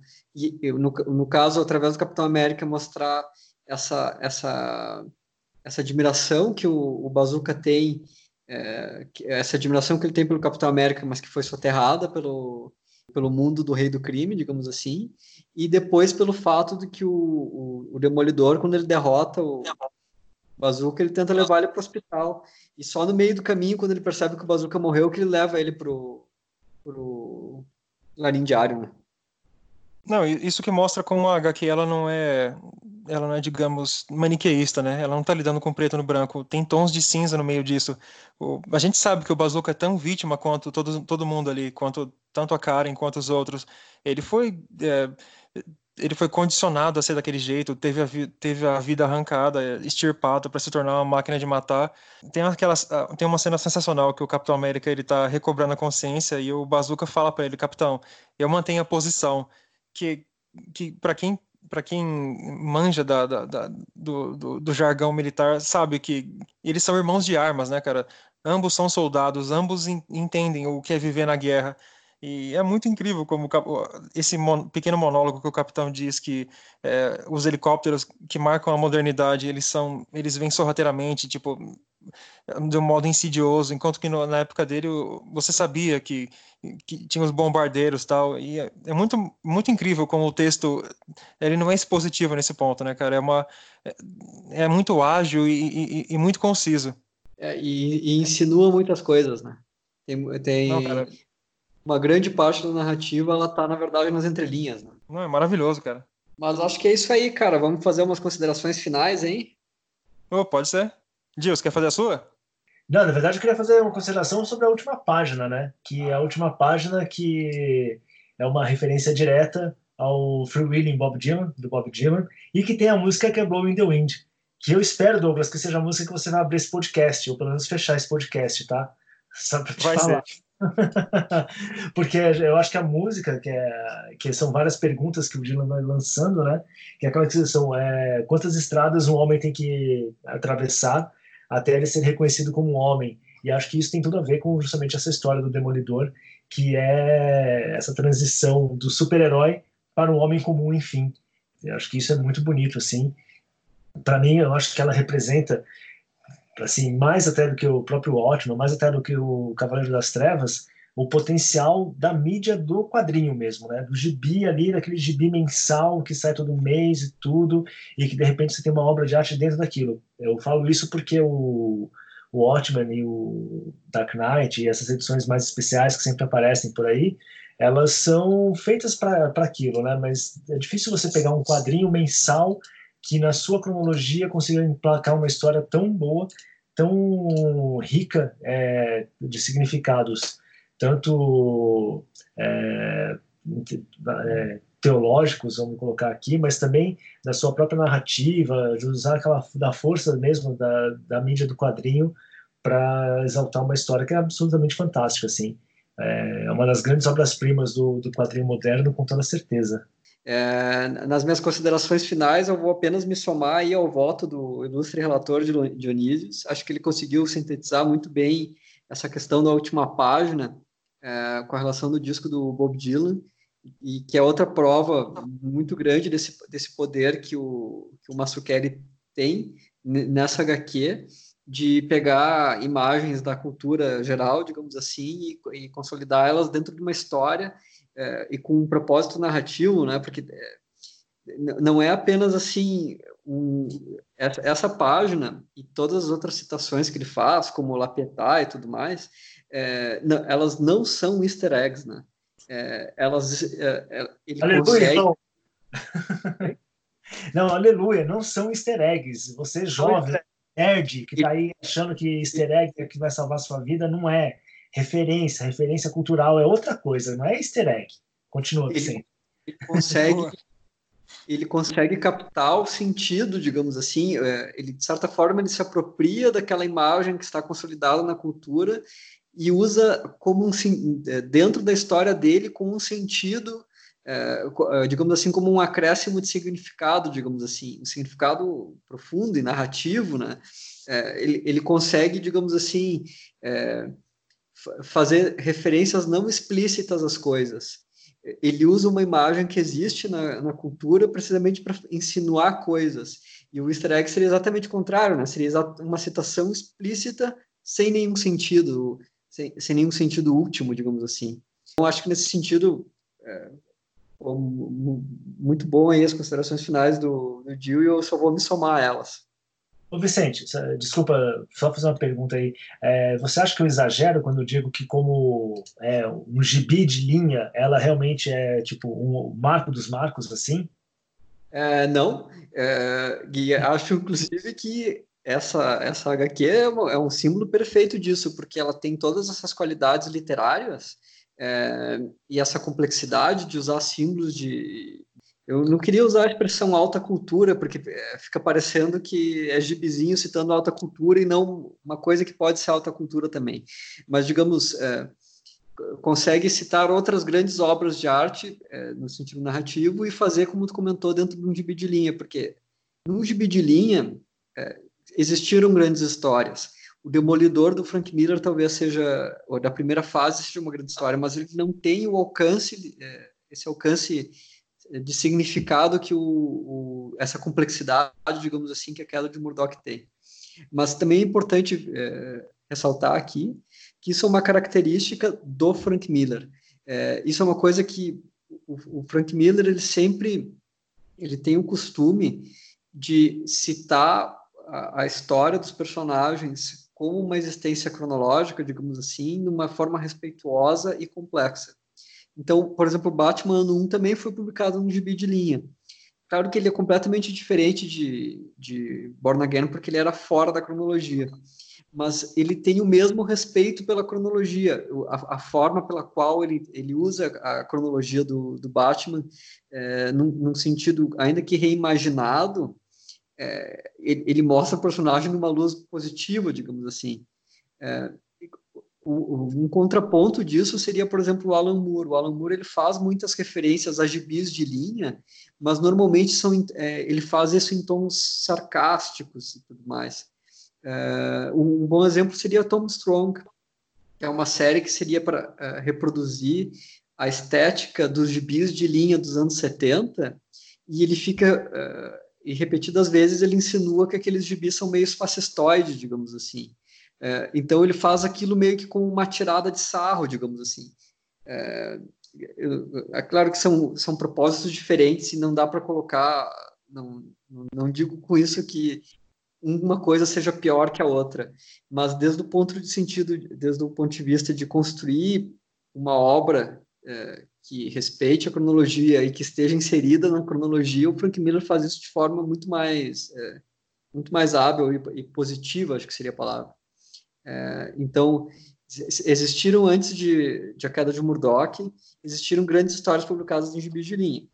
O Rick Miller no Demolidor, o John Byrne no Quarteto Fantástico, Jack Kirby no Quarteto Fantástico, enfim, todas essas histórias, mas talvez elas nunca tenham essa é, uma pretensão tão grande e tão bem executada dentro de um gibi de linha como no caso do A Queda de Murdoch. O meu, meus comentários a respeito disso são os do Vicente. Eu concordo plenamente com ele. Eu acho que existe aí uma. Desenvolveu-se ao longo do tempo essa ideia de que ah, a Marvel não tem clássicos, quem tá, tem clássicos é a DC. Mas na verdade isso não passa de, de besteira, sabe? Você tem em, em quadrinhos de linha é, histórias que vão além do, do, do normal, do comum. É, sopro de cada, cada história dessa que, que o Vicente citou, por exemplo, é um sopro de, é um sopro de genialidade que você via nas bancas mensalmente. E, na moral, eu acho que é muito mais difícil você fazer isso quando você tem que lidar com os prazos, entende? É, tem que fechar a edição, você tem um mês para concluir. É muito mais fácil você você optar pela mediocridade do que você é, transcender. E, e, esses caras, esses grandes, fizeram, fizeram coisas excelentes em, em num curto espaço de tempo. É, Born Again, por exemplo, ela foi pensada com antecedência, provavelmente, mas é, isso não significa que eles estavam alheios à, à, à, à periodicidade e, à, e à publicação. O próprio Vicente mencionou que o, o, Mazzucchelli disse que não lembra do, de como foi o processo de arte finalização da obra porque ele estava correndo atrás do prazo, entendeu? Então, tipo, é, tem que dar o braço, tem que dar crédito para esses caras que eles são geniais, incríveis e as pessoas deveriam se inspirar mais em pessoas iguais a essas do que do que gente bem bem bem aquém, sabe? Mas a respeito das minhas considerações finais, eu eu acho que essa é uma das HQs que eu mais que eu mais leio, que eu sempre leio quando estou numa, numa situação difícil. Recentemente eu passei por um momento muito complicado da minha vida e, e essa HQ em específico é, eu sempre leio para poder me reenergizar, sabe? É, são momentos em que essa leitura ela agrega bastante na, na, na nossa percepção do mundo. É, é uma história sensacional, não tem o que tirar nem pôr sabe? Se ela, se ela fosse refeita nos dias de hoje, ela talvez não tivesse tanto peso, porque ela foi, ela é, é magistral. Mas é isso mesmo, galera. É, vocês querem fazer sua jabás aí? Ah, eu continuo com o bunker, continuo fazendo as coisas lá de sempre, falando sobre o nosso Scorsese, falando sobre mais cinema, sobre assuntos culturais relevantes para algumas pessoas. É, e só para fechar aí sobre o Born Again, eu acho que o Born Again é quase como uma, um capítulo da Bíblia, assim. Você pode encaixar na Bíblia lá que não tem problema. Você encaixa lá, ó, é, pós-fácil da Bíblia, você lê o Born Again, porque é uma das histórias mais cristãs já escritas em qualquer tipo de mídia, né? Acho que isso também Com é uma certeza. coisa que ressaltar bastante, é, porque é, não apenas é, por tudo isso que a gente falou aqui, mas porque tem aquela questão de que o próprio Frank Miller, ele reconhecendo até no momento que ele precisava de um, que ele enxergava o Demolidor como esse personagem católico por excelência, porque afinal é, um advogado se fantasiar de demônio para combater o crime na rua é bem católico mesmo. Gil, só um detalhe. É, seguido por Duro de Matar é um dos maiores contos de natais já feitos, né? É, mas é Natal, né? Eu gosto do o, cristianismo do, do, do Born Again é muito rico, assim, e é realmente intencional, né? Eu acho que tem isso daí.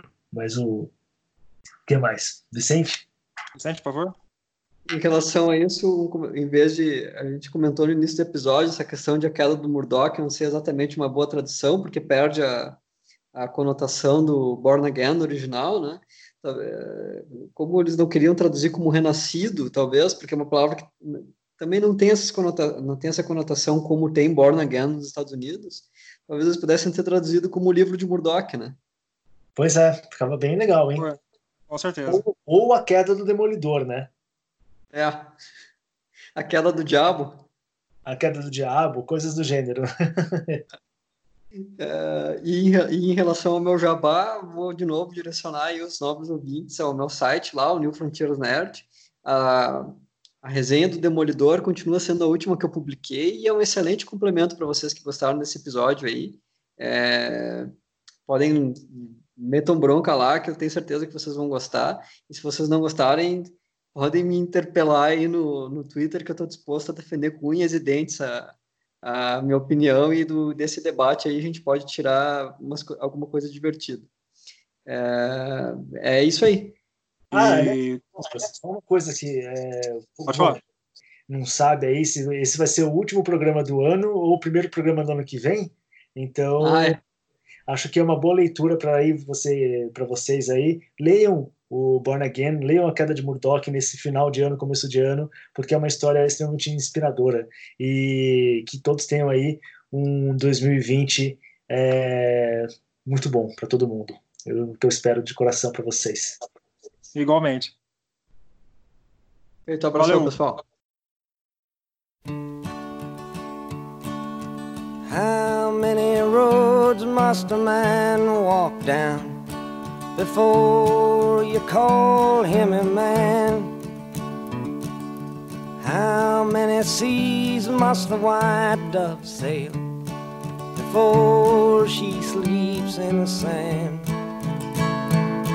And how many times must the cannonballs fly before they're forever banned? The answer, my friend is blowing in the wind. The answer is blowing in the wind.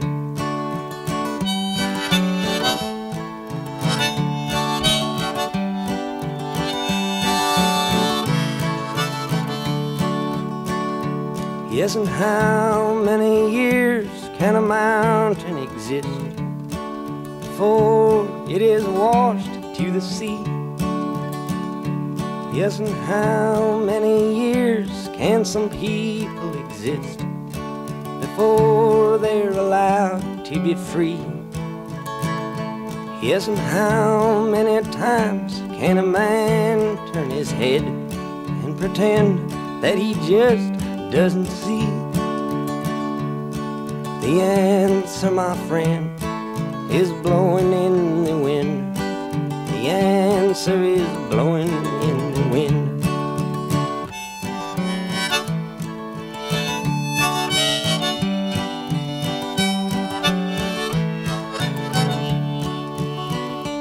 Yes, and how many times must a man look up before he can see the sky? Yes, and how many ears must one man have before he can hear people cry. Yes, and how many deaths will it take till he knows that too many people have died? The answer, my friend, is blowing in the wind. The answer is blowing in the wind.